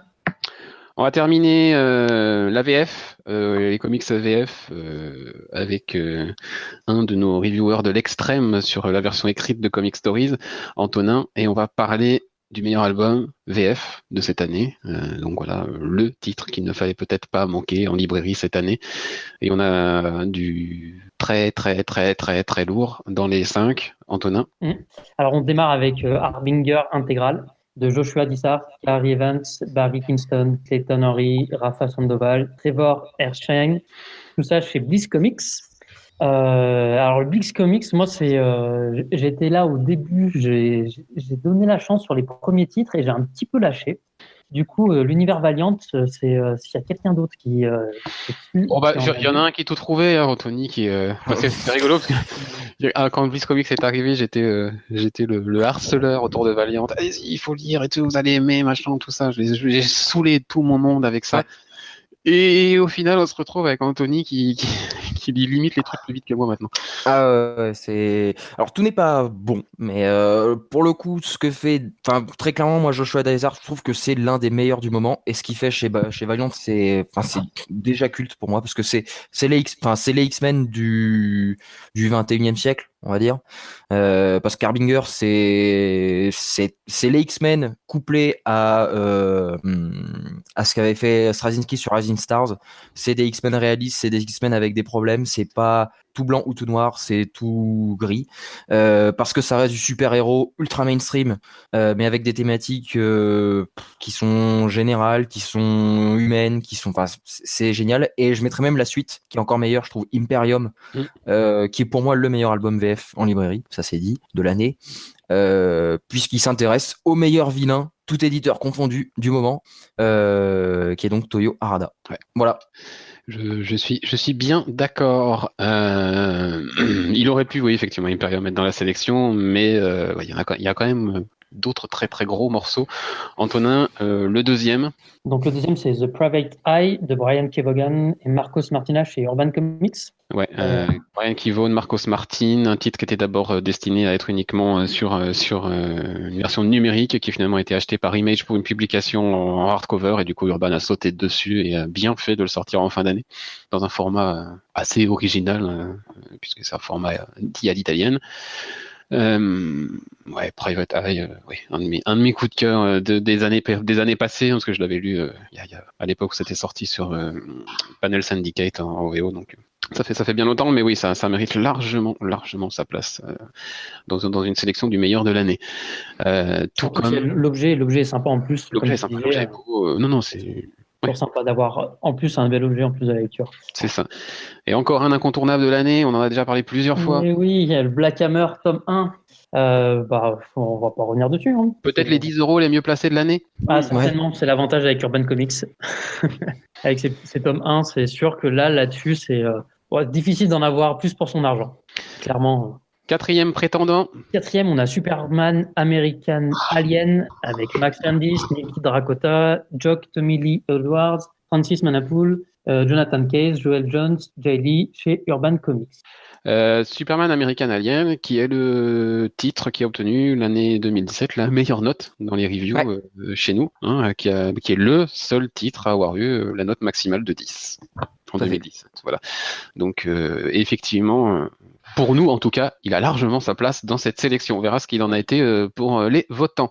Et puis, il en restait un. Et donc, bah, c'est le Watchmen, édition 50 d'Urban, donc Alan Moore, Dave Gibson, chez euh, Urban Comics. Donc, bon, voilà, c'est vrai que ça peut être. C'est une réédition. Donc, c'est du Watchmen. Je l'ai pas acheté, mais je l'ai feuilleté un peu en librairie et j'ai l'impression qu'ils ont fait quand même du bon travail Urban, encore une fois. C'est euh... bah, l'édition définitive de Watchmen, je pense, en VF. Moi, mm. je pense qu'il n'y aura pas d'édition qui sera au-dessus de celle-ci. Édition limitée pour les 5 ans d'Urban, euh, très grand format, avec un petit, euh, un petit print à la, numéroté à l'intérieur. Euh, voilà. Bah, sur la parenthèse des 5 ans urbains, là, c'est vrai qu'ils ont sorti quand même des, des, des, Oui, ils ont sorti 5 beaux albums. Ils ont sorti 5 beaux albums. Après, euh, voilà, le, chef-d'œuvre d'Alan Moore et Dave Gibbons se méritait euh, un, bel écran. Il en avait déjà eu un lors de sa première sortie il y a 5 ans. Voilà, ils ont tapé encore plus fort avec cette, euh, cette version-là. Donc, parfait, parfait. Alors ils sont ils sont ils sont cinq. Alors c'est euh, la catégorie qui a été la plus serrée. Hein. Là on a parmi les parmi les cinq, là on en a quatre qui sont au-dessus des 20%. Hein. C'est voilà, il n'y a pas beaucoup beaucoup beaucoup d'écart. Et du coup, le meilleur album VF en librairie cette eh ben, année. je suis content. C'est le Black Hammer tome 1. Donc, euh, Jeff bah, et Dave Stewart chez Urban Comics. Donc voilà, on était les 10 euros les mieux investis de cette année. Évidemment. Bah, clairement. Hein. Euh, après, c'est vrai que alors moi, Superman American Alien, euh, je crois qu'ils étaient un petit peu noyés dans le. Il y avait eu beaucoup de sorties en fait euh, entre septembre et octobre. Il y a eu beaucoup de numéros, mmh. donc je ne sais pas si ça, ça, ça peut-être pas, ça l'a peut-être pas aidé. Et, il est deuxième. Hein. Pardon, il est deuxième, bah ça m'étonne pas. Il, est deuxième et alors vraiment rien derrière. Rien derrière. Black Hammer est à, est à 25-9 et, et, Superman American Alien est à 25-6. Ouais. Ça c'est mérité. Je pense en plus clairement ce Superman American Alien, c'est que c'est, euh, il peut renouer, il peut redonner envie à des gens qui, euh, qui ont peut-être arrêté de lire du Superman ou qui, qui accrochent pas forcément avec euh, ce personnage de, ben, de le lire. Ouais, c'est une pépite, une pépite. C'est fondamental, je trouve. Donc 0,3% qui sépare les deux, c'est rien, c'est rien. Euh, et puis on a en troisième position les Watchmen, édition 5 ans par Urban, talonnés par Harbinger Intégral. Mhm. et Private Eye qui du coup récupère le, le reste, euh, voilà, avec quelques voix ici et là pour euh, des, des bouquins comme euh, le tome 1 de Goddamned, comme Le Beffroi qui avait beaucoup plu à Anthony, c'est ça, c'est toi qui avais communiqué. Hein? Ouais, c'était vraiment excellent. Voilà. Quelques petits tomes comme ça qui, qui, qui réussissent à, à, glaner quelques voix, mais voilà. Black Hammer, Superman American Alien, ça s'est joué à rien, mais c'est Black Hammer tome 1, du coup, le meilleur album VF pour, pour vous, en tout cas cette année. Allez, il nous reste deux catégories, plus les, les Ducks. Anthony, oui. Est-ce qu'on pouvait rêver meilleure sélection que ces cinq-là pour le meilleur ah, scénario J'ai une petite, j'aurais une petite remarque à faire à la fin. Mais oui, c'est vrai que c'est une question hein, parce que je n'aurais pas forcément gardé, j'en aurais peut-être mis un autre à un moment. Donc moi, j'en aurais remplacé deux. Voilà, il y en a, il y en a un en tout cas qui. Bon, voilà. Allez, en tout cas, la sélection. Oui, oui, elle est, elle est assez, euh, assez prestigieuse puisqu'on commence par Nick Spencer. Bon, forcément, son double travail sur Captain America, je vais pas m'étendre dessus. Moi, j'ai adoré. C'est construit, c'est en continuité, ça brasse plein de thématiques, c'est actuel.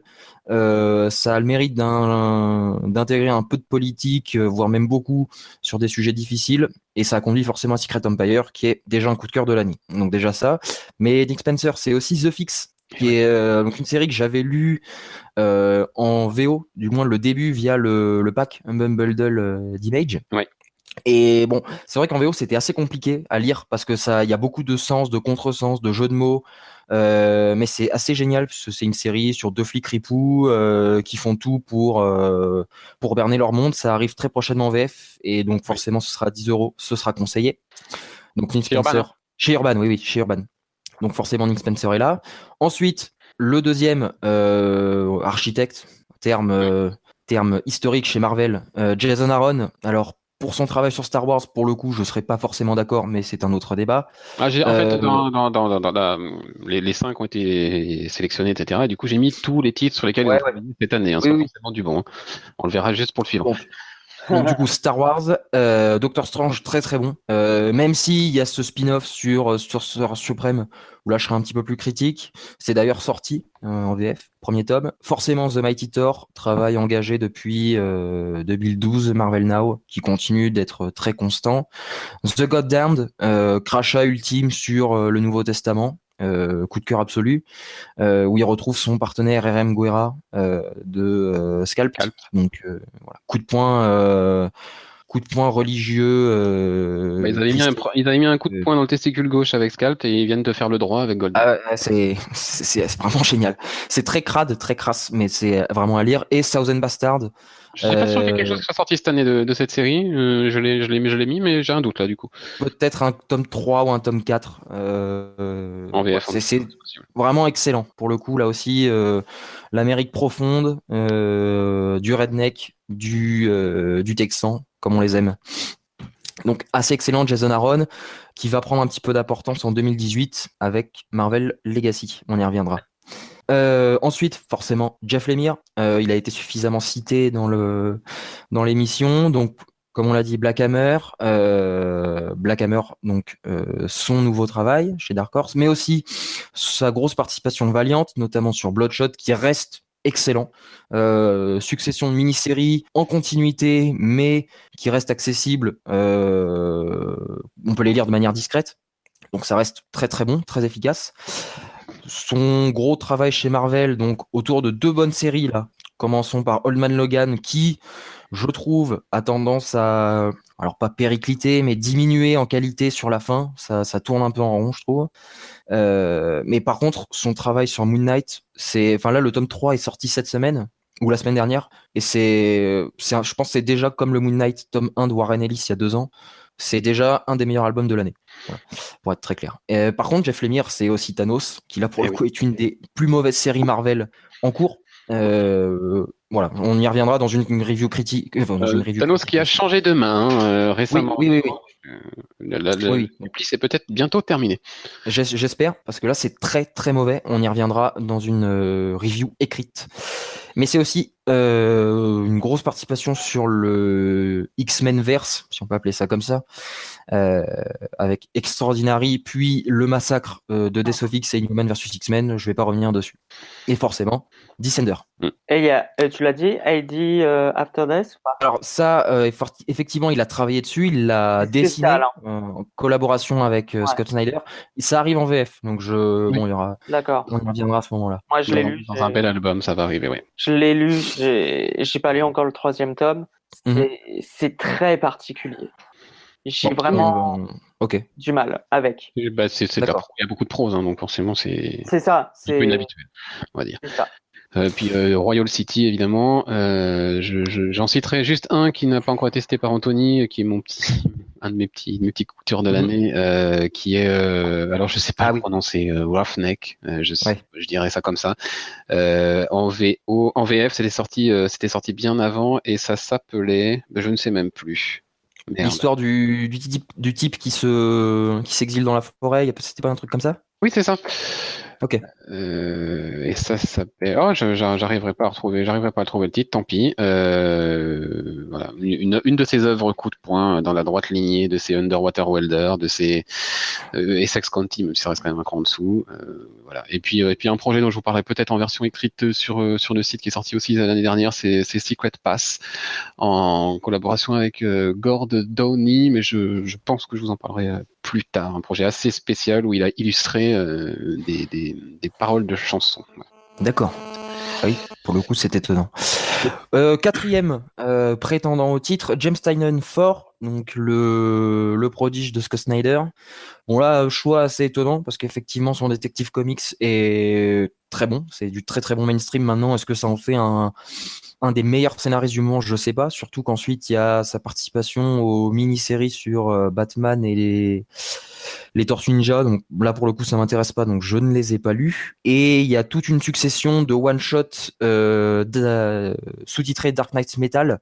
Mm. Là aussi, euh, bon, je, je pourrais juger une fois que ce sera sorti en VF courant 2018. Donc c'est vrai que je suis un peu étonné de voir ce scénariste là ici. Mais bon. James euh, c'est aussi le scénariste de la nouvelle série Batwoman en VO. Oui, effectivement. Et aussi de, titres, de trois titres indés cette année, Eugenics, The Woods et The Backstagers. Euh, The Woods, moi j'aime bien ça. D'accord. Bon, pourquoi pas, allez s'y intéresser. Et du coup, le dernier, force, bah alors forcément oui et non, parce que c'est donc Brian Kevogan pour Saga et Paper Girls. Alors oui, euh, il reste un des, euh, une des figures de, de ce média. Maintenant, je pense qu'il y avait d'autres noms oui. Euh, à, à, mettre en avant. Là, très, qui me viennent comme ça, je pense à, à Jerry Dugan mmh. chez Marvel, ouais. qui fait un boulot extraordinaire sur Uncanny Avengers, vraiment. Euh, et je vous incite à aller voir ce qu'il fait. Et la il a relancé, la, voilà, les Guardians. C'est, c'est, il y a deux numéros qui sont sortis. Le kiosque, euh, le dernier kiosque avec sa série est sorti là, les, ces, ces derniers jours, et c'est déjà excellent. Donc ça fait euh, beaucoup de bien. Donc euh, voilà. Et j'aurais, je n'aurais pas été choqué, euh, même si j'aime pas ce qu'il fait sur Batman, de voir un Tom King. Euh, oui, tout à fait. Immiscé dans la liste. Hein. Euh, voilà. Euh, effectivement, si j'avais dû en, en, sortir un pour le faire rentrer, c'est peut-être Brian Kevon que, que j'aurais sorti. Même si, voilà, même s'il reste excellent sur Saga, est-ce que être excellent sur une série seulement entre guillemets mérite Je ne sais pas. Je, je, je, ne sais pas. bref c'est la discussion est ouverte, mais on aurait pu en mettre 10, 15 voilà, dans cette dans cette dans cette liste cette année. Et voilà, mhm. c'est ces cinq là qui ressortent. Euh, là, on va terminer quand même sur des sur sur de l'inédit. Hein. On, a, vraiment au niveau des au niveau des résultats, euh, puisque le meilleur scénariste qui a été choisi cette année, Anthony. Eh ben c'est James Steinenfort, très étonnamment. Euh, alors sans doute que son travail sur des techniques comics plaît beaucoup plus que ce qu'il n'y paraît. Donc c'est bien puisque c'est un nouveau nom. Oui, et puis c'est un, un, des nouveaux ou des futurs grands.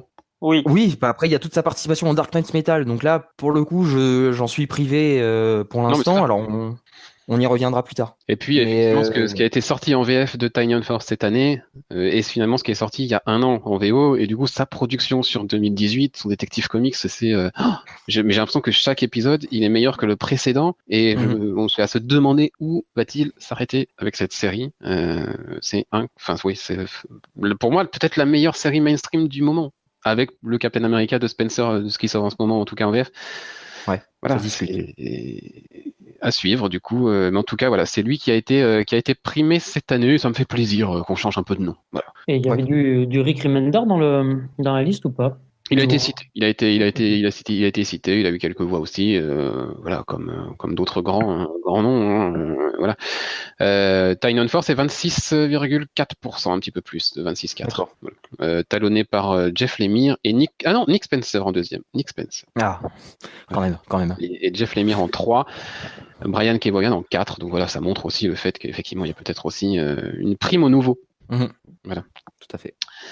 Et pour les artistes, alors, enfin, franchement, la sélection des 5 là, n'a rien à voir avec ce qu'on a pu proposer les dernières années. on a vraiment cinq noms, on en a qu'un, on a qu'un survivant qui est le tenant du titre, Dustin Nguyen, euh, pour Descender évidemment. Euh, les quatre autres sont des nouveaux, n'ont jamais été, je crois, nommés chez nous, à part peut-être le dernier. Euh, ils sont donc. donc il y a Joel Jones, qui est une dessinatrice il me semble. Oui, j'en suis même sûr.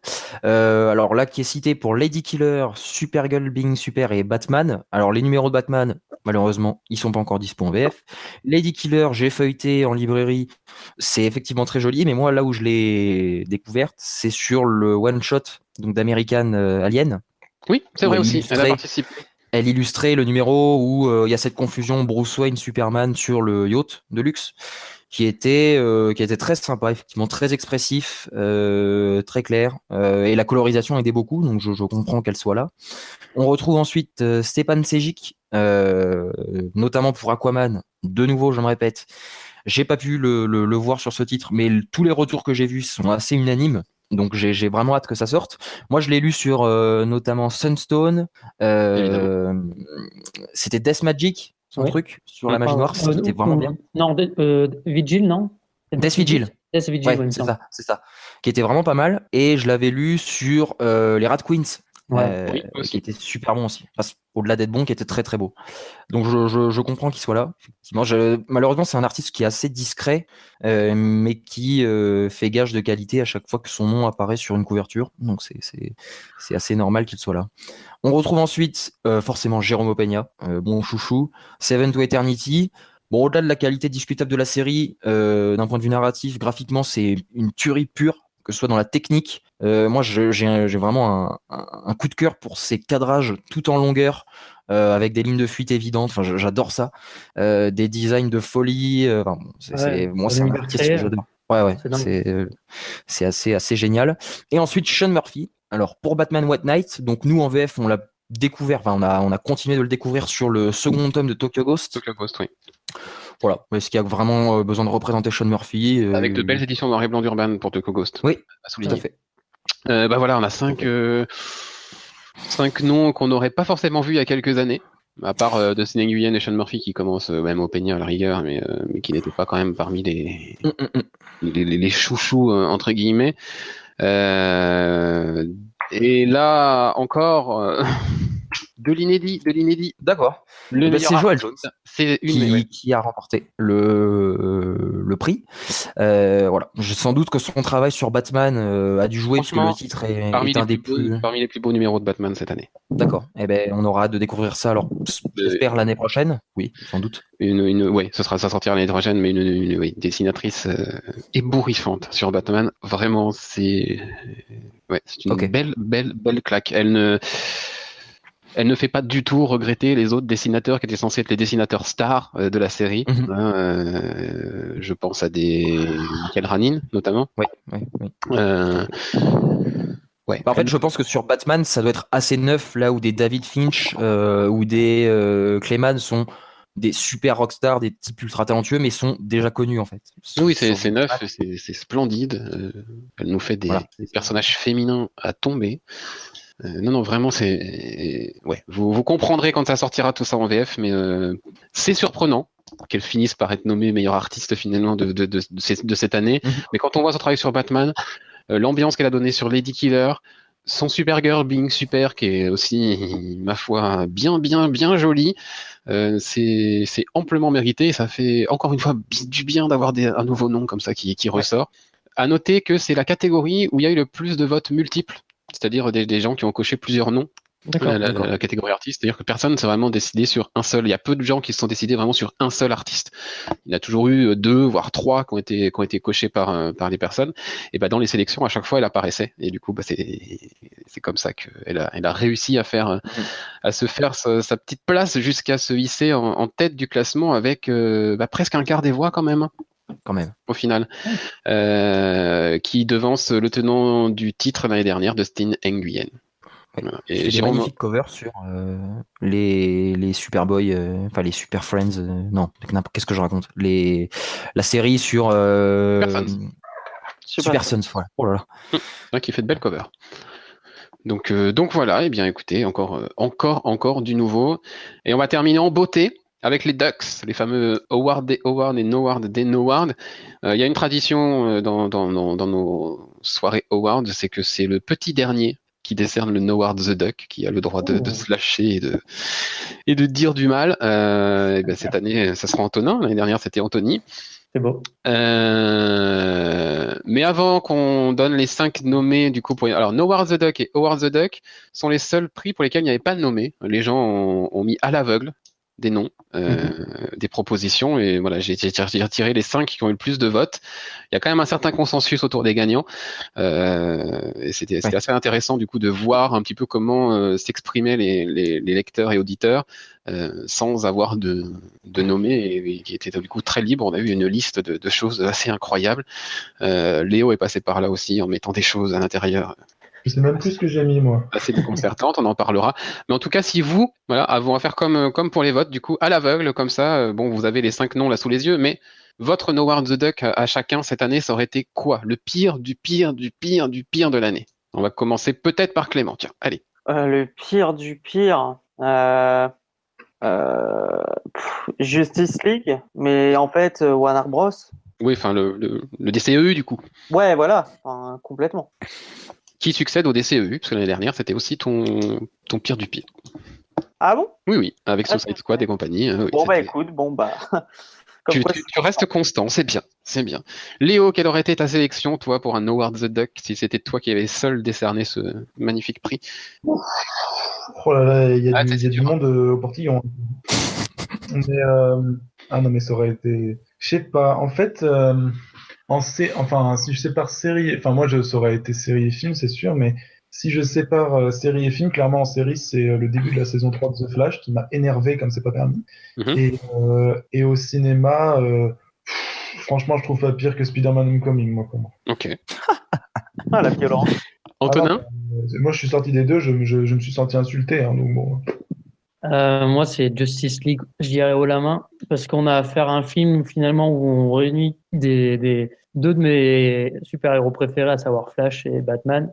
Donc, il y avait tout pour faire un film normalement qui était fait pour moi. Et pour tout vous dire, je suis même pas allé le voir ce film. Et tellement les retours ont été négatifs et tellement j'ai pu être déçu par ce qui a pu être fait euh, précédemment sur le sur euh, bon, sur l'univers. Encore que Wonder Woman, justement, j'avais trouvé pas trop mal.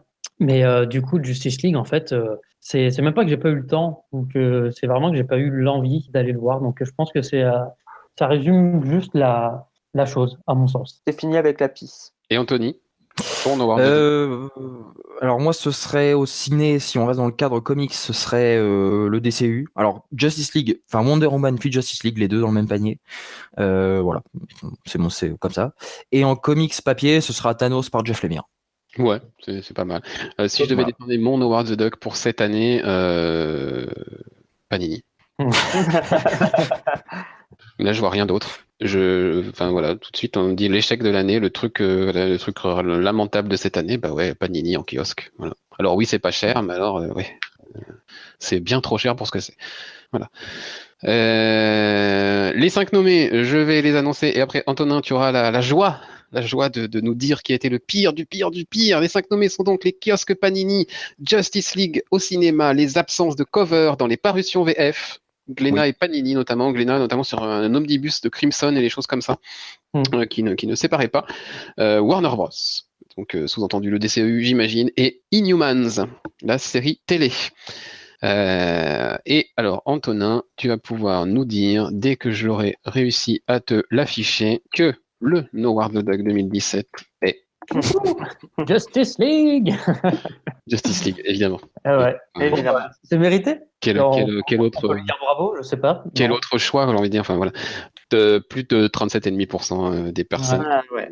données des propositions ont cité Justice League parmi leurs, propositions. D'ailleurs, Mathieu, euh, dans Justice League, est-ce que tu as retrouvé, est-ce que tu as retrouvé, puisqu'il s'était égaré dans BVS, euh, Superman et Batman? Ah, toujours pas. Je, de qui je ne sais pas de qui tu parles. Voilà, je me disais bien aussi. je ne sais pas. en tout cas, on a retrouvé la couleur. Et là, c'est pas mal. c'est pas dur. C'est pas dur. et puis en deuxième, et ben en deuxième, c'est Panini. Ah, ouais. oh, mais ça se tient. Panini, euh, pour, ses, pour, pour, euh, pour, la médiocre qualité de, de ses parutions en kiosque, euh, qui récolte un peu moins de 19% des citations. et puis pour être complet, le podium est complété par Warner Bros. Ah, logique. Ils auraient presque pu trusser les deux premières places. Alors parmi les autres, parmi les autres cités, je peux, on peut citer le CW Verse, on peut On peut citer Ben Conquest, euh, la Justice League de Brian Hitch. Enfin voilà, il y a eu plein de plein de belles merveilles qui ont été. Euh, Gotham. Alors Mathieu. Euh, non, Gotham n'a pas été référencé. Enfin non. Oh, mais non n'est pas apparu. Euh, bah, peut-être parce que bah, qui regarde encore Gotham? Oui, c'est ça, les gens ont dû oublier. dit, euh, personne ne regarde encore. c'est comme Agents of Shield en fait, c'est le of Shield. Et je remarque qu'à cette question, Léo n'a pas répondu moi, donc c'est quand même un symptôme. Ah si, moi je continue. Hein. Ah, tu continues. Oh, c'est pas vrai. seul, mais je continue. non, non, mais tu as, tu as tout à fait le droit alors là. Hein. Euh, alors, qu'est-ce que j'avais mis moi dans les No Ward qui t'ont. Ah non, non, c'est dans le Ward the Duck. Ah, c'est dans le Howard the Duck. Oui, c'est dans le suivant. Donc, Howard the Duck, Howard D. Howard. Et là, du coup, c'est pas le petit nouveau, bah, c'est le patron, donc du coup, c'est pour ma gueule. je me réserve chaque année cette petite joie. Euh, pareil que pour le No Ward, votre petit coup de cœur à vous, ça aurait été quoi? Euh, Même si on a, a un peu senti hein, quand on vous a écouté euh, durant toute cette émission. Anthony?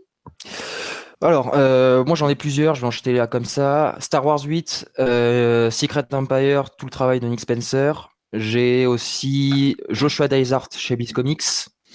Euh, voilà, c'est déjà c'est trois. Et, et, et, le changement de d'Axel Alonso chez Marvel, parce que je pense que ça peut faire, euh, bah, ça peut vous faire bouger les lignes, tout simplement. En tout ça fera pas de mal. Voilà, c'est quatre. Ça peut pas faire pire. Voilà. Très bien. Euh, bah, on va faire l'ordre alphabétique, Antonin. Ton coup de cœur de l'année. Alors, bah, le cœur, je pense que c'est, ça va être, ah, c'est, c'est un peu compliqué. Enfin, il y a Black Hammer sûr. Parce que mmh. pour moi, c'est, on va dire en comics, c'est celui, c'est celui qui m'aura marqué le plus et qui va, qui va m'amener, je pense, à, à lire du euh, Jeff Lemire encore plus, notamment sur euh, sur D&D. Donc là, le Royal City, euh, autant j'aime pas forcément son style, mais je pense que je vais me l'acheter et, euh, et, je vais me le lire avec grand plaisir. Et en deuxième, je mettrai en fait un, le petit éditeur Snorgle Comics pour le travail effectué et, et les deux titres que j'ai plutôt bien appréciés. Animosity et hum, American Monster? Exactement. Ok. Moi, j'ai suivi Snorgle plutôt pour ElfQuest. Ouais. Euh, très bien. Clément, ton coup de cœur, coup de cœur de ultime de l'année euh, Black Hammer. Mais en termes généraux, sinon, enfin, dans la logique de Black Hammer, hein, Jeff Lemire, parce que j'aime toujours autant Dissenter. Euh, Royal City, j'aime beaucoup. Donc, mais Black Hammer, ça a été vraiment l'un de mes coups de cœur. Et aussi, peut-être aussi, je l'ai pas fini, mais il est plus, il était plus dans la liste. Fondu au noir. Ah oui. Ah, tu fais plaisir à Anthony et Antonin. Parce que c'est, euh, je l'ai pas terminé, je suis en pleine lecture. Alors l'ouvrage déjà est magnifique, c'est super, super. C'est très très bel objet. C'est un très bel objet. Et honnêtement, le, le speech, de, le speech du bouquin est juste génial, quoi. C'est c'est pas du comics habituel, c'est, enfin c'est vraiment bien. Donc on va dire, allez, ouais, Jeff Lemire, Black Hammer et Fondu au noir parce que c'est, voilà, c'est une pépite. Un beau un beau trio. Euh, Léo? Eh bien, moi, je vais englober euh, dans une seule appellation, en fait, et je vais revenir sur ce que j'ai dit et qui a fait que bah, certains ont gagné des prix. C'est-à-dire que pour moi, ce qui doit être le Award the Duck de cette année, c'est la prise de risque, euh, enfin, le, comment dire, le, la sortie des sentiers battus et l'espèce de prise de risque de certains de certains producteurs un peu plus indépendants de, de ces espèces de grosses machines qui continuent à nous sortir des, trucs aussi, euh, aussi uniformisés. Donc ça regroupe euh, Légion, ça regroupe Logan, euh, ça regroupe Star Wars 8. Pour moi, ce sont des, ce sont des productions qui ont décidé de jouer un petit peu avec leur, avec leur mythologie, avec leur manière, avec la manière de traiter, et donc de se retrouver à, à traiter un sujet qui reste fondamentalement quelque chose de, de comics, qui reste à la base quelque chose là, mais qui est très, enfin, mais qui nous offre une perspective et une représentation euh, différente et qui du coup sauve cette année d'une morosité euh, qui commence à devenir sérieusement ambiante. Voilà. Euh, D'accord. Du coup, euh, je, je, mets quand même, euh, enfin, Anthony l'a cité aussi, mais je mets quand même Star Wars 8 à part parce que ce ne sont pas des adaptations de comics. Hein. Oui, oui, oui. C'est adapté en comics, mais ce ne sont pas des adaptations de comics. Donc, ça, nous, ça, nous, concerne moins, mais voilà, je, très bien si c'est un de vos coups de cœur. Moi, non. Euh, mais si je devais décerner seul l'Award the Duck de cette année, euh, la bonne santé confirmée de Bliss Comics et de ces gens de, de choses. Euh, Qu'est-ce que je pourrais citer encore euh, le, le, travail de, de, Jeff Lemire en indé. il y a beaucoup, beaucoup, beaucoup de choses. La cohérence et le, enfin, le plaisir de voir qu'il y a encore des éditeurs qui savent que leur travail, c'est de, de, faire leur boulot d'éditeur et de, de, de, veiller à la cohérence d'un univers, etc. Et, et voilà, l'ensemble de l'éditorial euh, chez, chez DC Comics en ce moment se porte très bien avec une vraie cohérence d'univers et mmh. qu'est-ce que ça fait plaisir. Et puis, euh, je mentionnerai euh, aussi Urban pour son, son, oui. son travail constant dans, dans, la qualité et dans la, le, l'accessibilité des comics. Enfin, voilà, Urban euh, est peut-être l'éditeur qui, qui, avec Bliss, qui, qui fait tout pour que le, les, les, comics qu'il propose soient accessibles au plus grand nombre, que ce soit en termes de prix ou en termes de travail éditorial, avec des introductions de, de contenu éditorial, l'accompagnement des lecteurs, etc. Une sortie intelligente des, des titres. Euh, on ne met pas la charrue avant les bœufs et on quitte à attendre quelques années pour sortir un titre. On attend que le, le lectorat soit entre guillemets prêt à le recevoir et, et les bases qu'il faut pour pouvoir le lire. Et c'est ouais, c'est du vrai travail de cohérence éditoriale et ça fait ça fait plaisir. Et ça va continuer en 2018 vu le programme du début d'année qui est juste euh, monstrueux. Voilà. Les cinq nommés en tout cas pour le World of the Duck 2017 sont Bliss Comics, le tenant du titre donc. L'arrivée de Brian Michael Bendis chez DC. Donc ça mériterait un podcast parlé, tout seul. On n'a pas encore parlé ce soir. Ouais. Mais c'est quand même euh, la grosse news. La news que, que personne n'a vu venir quand elle est tombée et qui, qui nous a tous un peu laissé sur le cul. Euh, Brian Michael Bendis qui arrive chez DC. On sait maintenant sur quel titre. Euh, ouais. C'est un peu inattendu, oui. mais il nous l'avait teasé quand il avait donné la raison. Donc Brian Michael Bendis comme, aura comme premier travail chez DC Comics euh, une histoire dans Action Comics numéro 1000. Ouais. Voilà. Donc très bien. Mais on a hâte de voir ce que ça peut donner. Est-ce que le monsieur saura se renouveler et retrouver un petit peu euh, ce qu'il faisait, euh, qu'il est quand même devenu un scénariste de légende, même si on l'avait un peu oublié ces derniers temps avec certains de ses travaux. Euh, Batman White Knight est aussi parmi la sélection de 5. Le DC Rebirth, enfin et, et, tout ce qui va derrière, hein, la cohérence des séries, la qualité, enfin etc. J'ai tout regroupé sous une appellation DC Rebirth. est tort par Jason Aaron. Ça me va. Et oui, ça me va aussi. Euh, et du coup, le War the Duck pour 2017, c'est le DC Rebirth. Oui. Donc DC Rebirth qui continue sur sa lancée et voilà. Et je pense cette petite prime à la qualité éditoriale aussi qui a dû être donnée parce que c'est vraiment souvent oui. quand on quand les gens écrivaient leurs réponses et du coup quand j'ai quand j'ai un peu dépouillé tout ça il y avait DC Rebirth voilà la, la cohérence globale de l'univers ça revenait souvent ce genre d'idée là le fait que que l'univers avance dans, dans, le même sens, etc. Voilà, ça, semble vraiment beaucoup, beaucoup, beaucoup plaire. Et bien voilà, on en a terminé pour le palmarès de 2017. Euh, palmarès assez surprenant avec des Joel Jones, des, James Tynion Ford, voilà quelques quelques nouveaux noms comme ça, euh, pas surprenant du côté des écrans en tout cas, pas surprenant non plus du côté de ce qui est négatif, euh, un vrai consensus qui est sorti. Bah voilà, une, année 2017 qui est terminée. On va se tourner maintenant tranquillement vers 2018 avec de gros morceaux, hein, de, ouais. belles, de, belles, choses qui sont annoncées.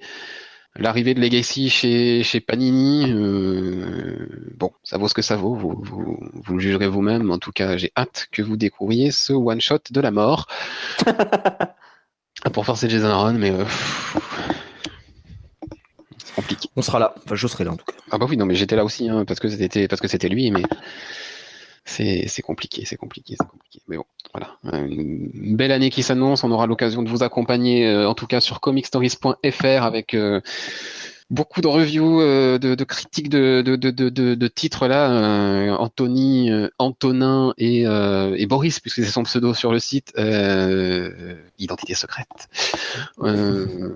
nous abreuve de plus en plus de reviews. Là, je, vois le tableau des choses qui nous ont prévues et je, voilà, je, ne sais pas comment ils font pour trouver du temps pour écrire tout ça, mais en tout cas, vous allez avoir pas mal, pas mal de reviews qui arrivent encore à l'écrit. si vous avez envie de donner un coup de main, bah, n'hésitez pas. Il y a encore de la place chez nous sur nos pages et dans nos lignes. N'hésitez pas à vous, à vous, proposer, ce sera avec plaisir. On tentera de vous refaire quelques podcasts d'ici d'ici les prochains awards, rassurez-vous, parce que finalement. Je pense qu'il y aura, il y aura un podcast Infinity War, je, je pense. Oh, tu t'avances, tu t'avances, mais pourquoi pas? On verra. Euh, en tout cas, euh, oui, oui, il y en aura d'autres cette année, c'est clair. On va essayer de, de, vous en refaire quelques-uns, peut-être sur une base un peu régulière, sans être trop ambitieux, peut-être une base mensuelle. On verra parce qu'en tout cas, c'était quand même bien sympathique de se retrouver. Oui, oui. ça faisait longtemps. Ça, faisait longtemps et ça fait, ça fait bien plaisir, effectivement. Euh, j'espère que ça vous aura fait plaisir à vous aussi euh, de nous écouter. En tout cas, ça fera bien plaisir à Guillaume R, Dimitri B et Todd, qui euh, sont les trois heureux lauréats gagnants parmi tous les votants des fameuses box que nous avions mis en jeu pour les cinq ans du site. Parce que oui, on a eu cinq ans l'année dernière, on n'en a pas beaucoup parlé, mais voilà L'occasion a été marquée. Euh, je vous contacterai donc très prochainement par mail pour euh, récolter votre adresse et vous recevrez une belle boîte avec plein de comics, de figurines, de goodies, de trucs comme ça. Euh, voilà. J'en ai à, non plus finir à vous envoyer. Donc voilà, je vous contacte très prochainement et merci à toutes les autres personnes qui ont voté. Allez, on va boucler ces 2h20, je crois, d'émission, pas loin. Euh, je me tâte à partager cette émission en deux, parce que quand même, ça va être assez long à écouter. Donc, puis après tout, ça fera, ça fera deux, euh, publications pour faire vivre un peu le flux aussi. Hein. Mhm. Euh, donc on verra. Peut-être que peut-être qu'il y aura un partage en deux. De, enfin, maintenant que vous écoutez ces, ces phrases, vous le savez si oui ou non j'ai fait deux parties. Mais c'est fort possible pour un côté digeste, on va dire. Merci à vous, messieurs, pour cette soirée. Merci à vous, euh, auditeurs, qui nous avez écoutés. On se retrouve bientôt, je pense, euh, en audio et euh, sans doute dès ce soir ou dès demain sur la version écrite, puisqu'il y, y, a pas mal de choses qui arrivent sur comicstories.fr. Bonne soirée à tout le monde. Bonne lecture, puisque vous allez en avoir des choses à lire. Et bon film si jamais vous allez au cinéma, vous, vous tapez les merveilles que nous allons avoir cette année. Voilà. Allez, à bientôt. Bonne soirée. Bonne soirée. Salut.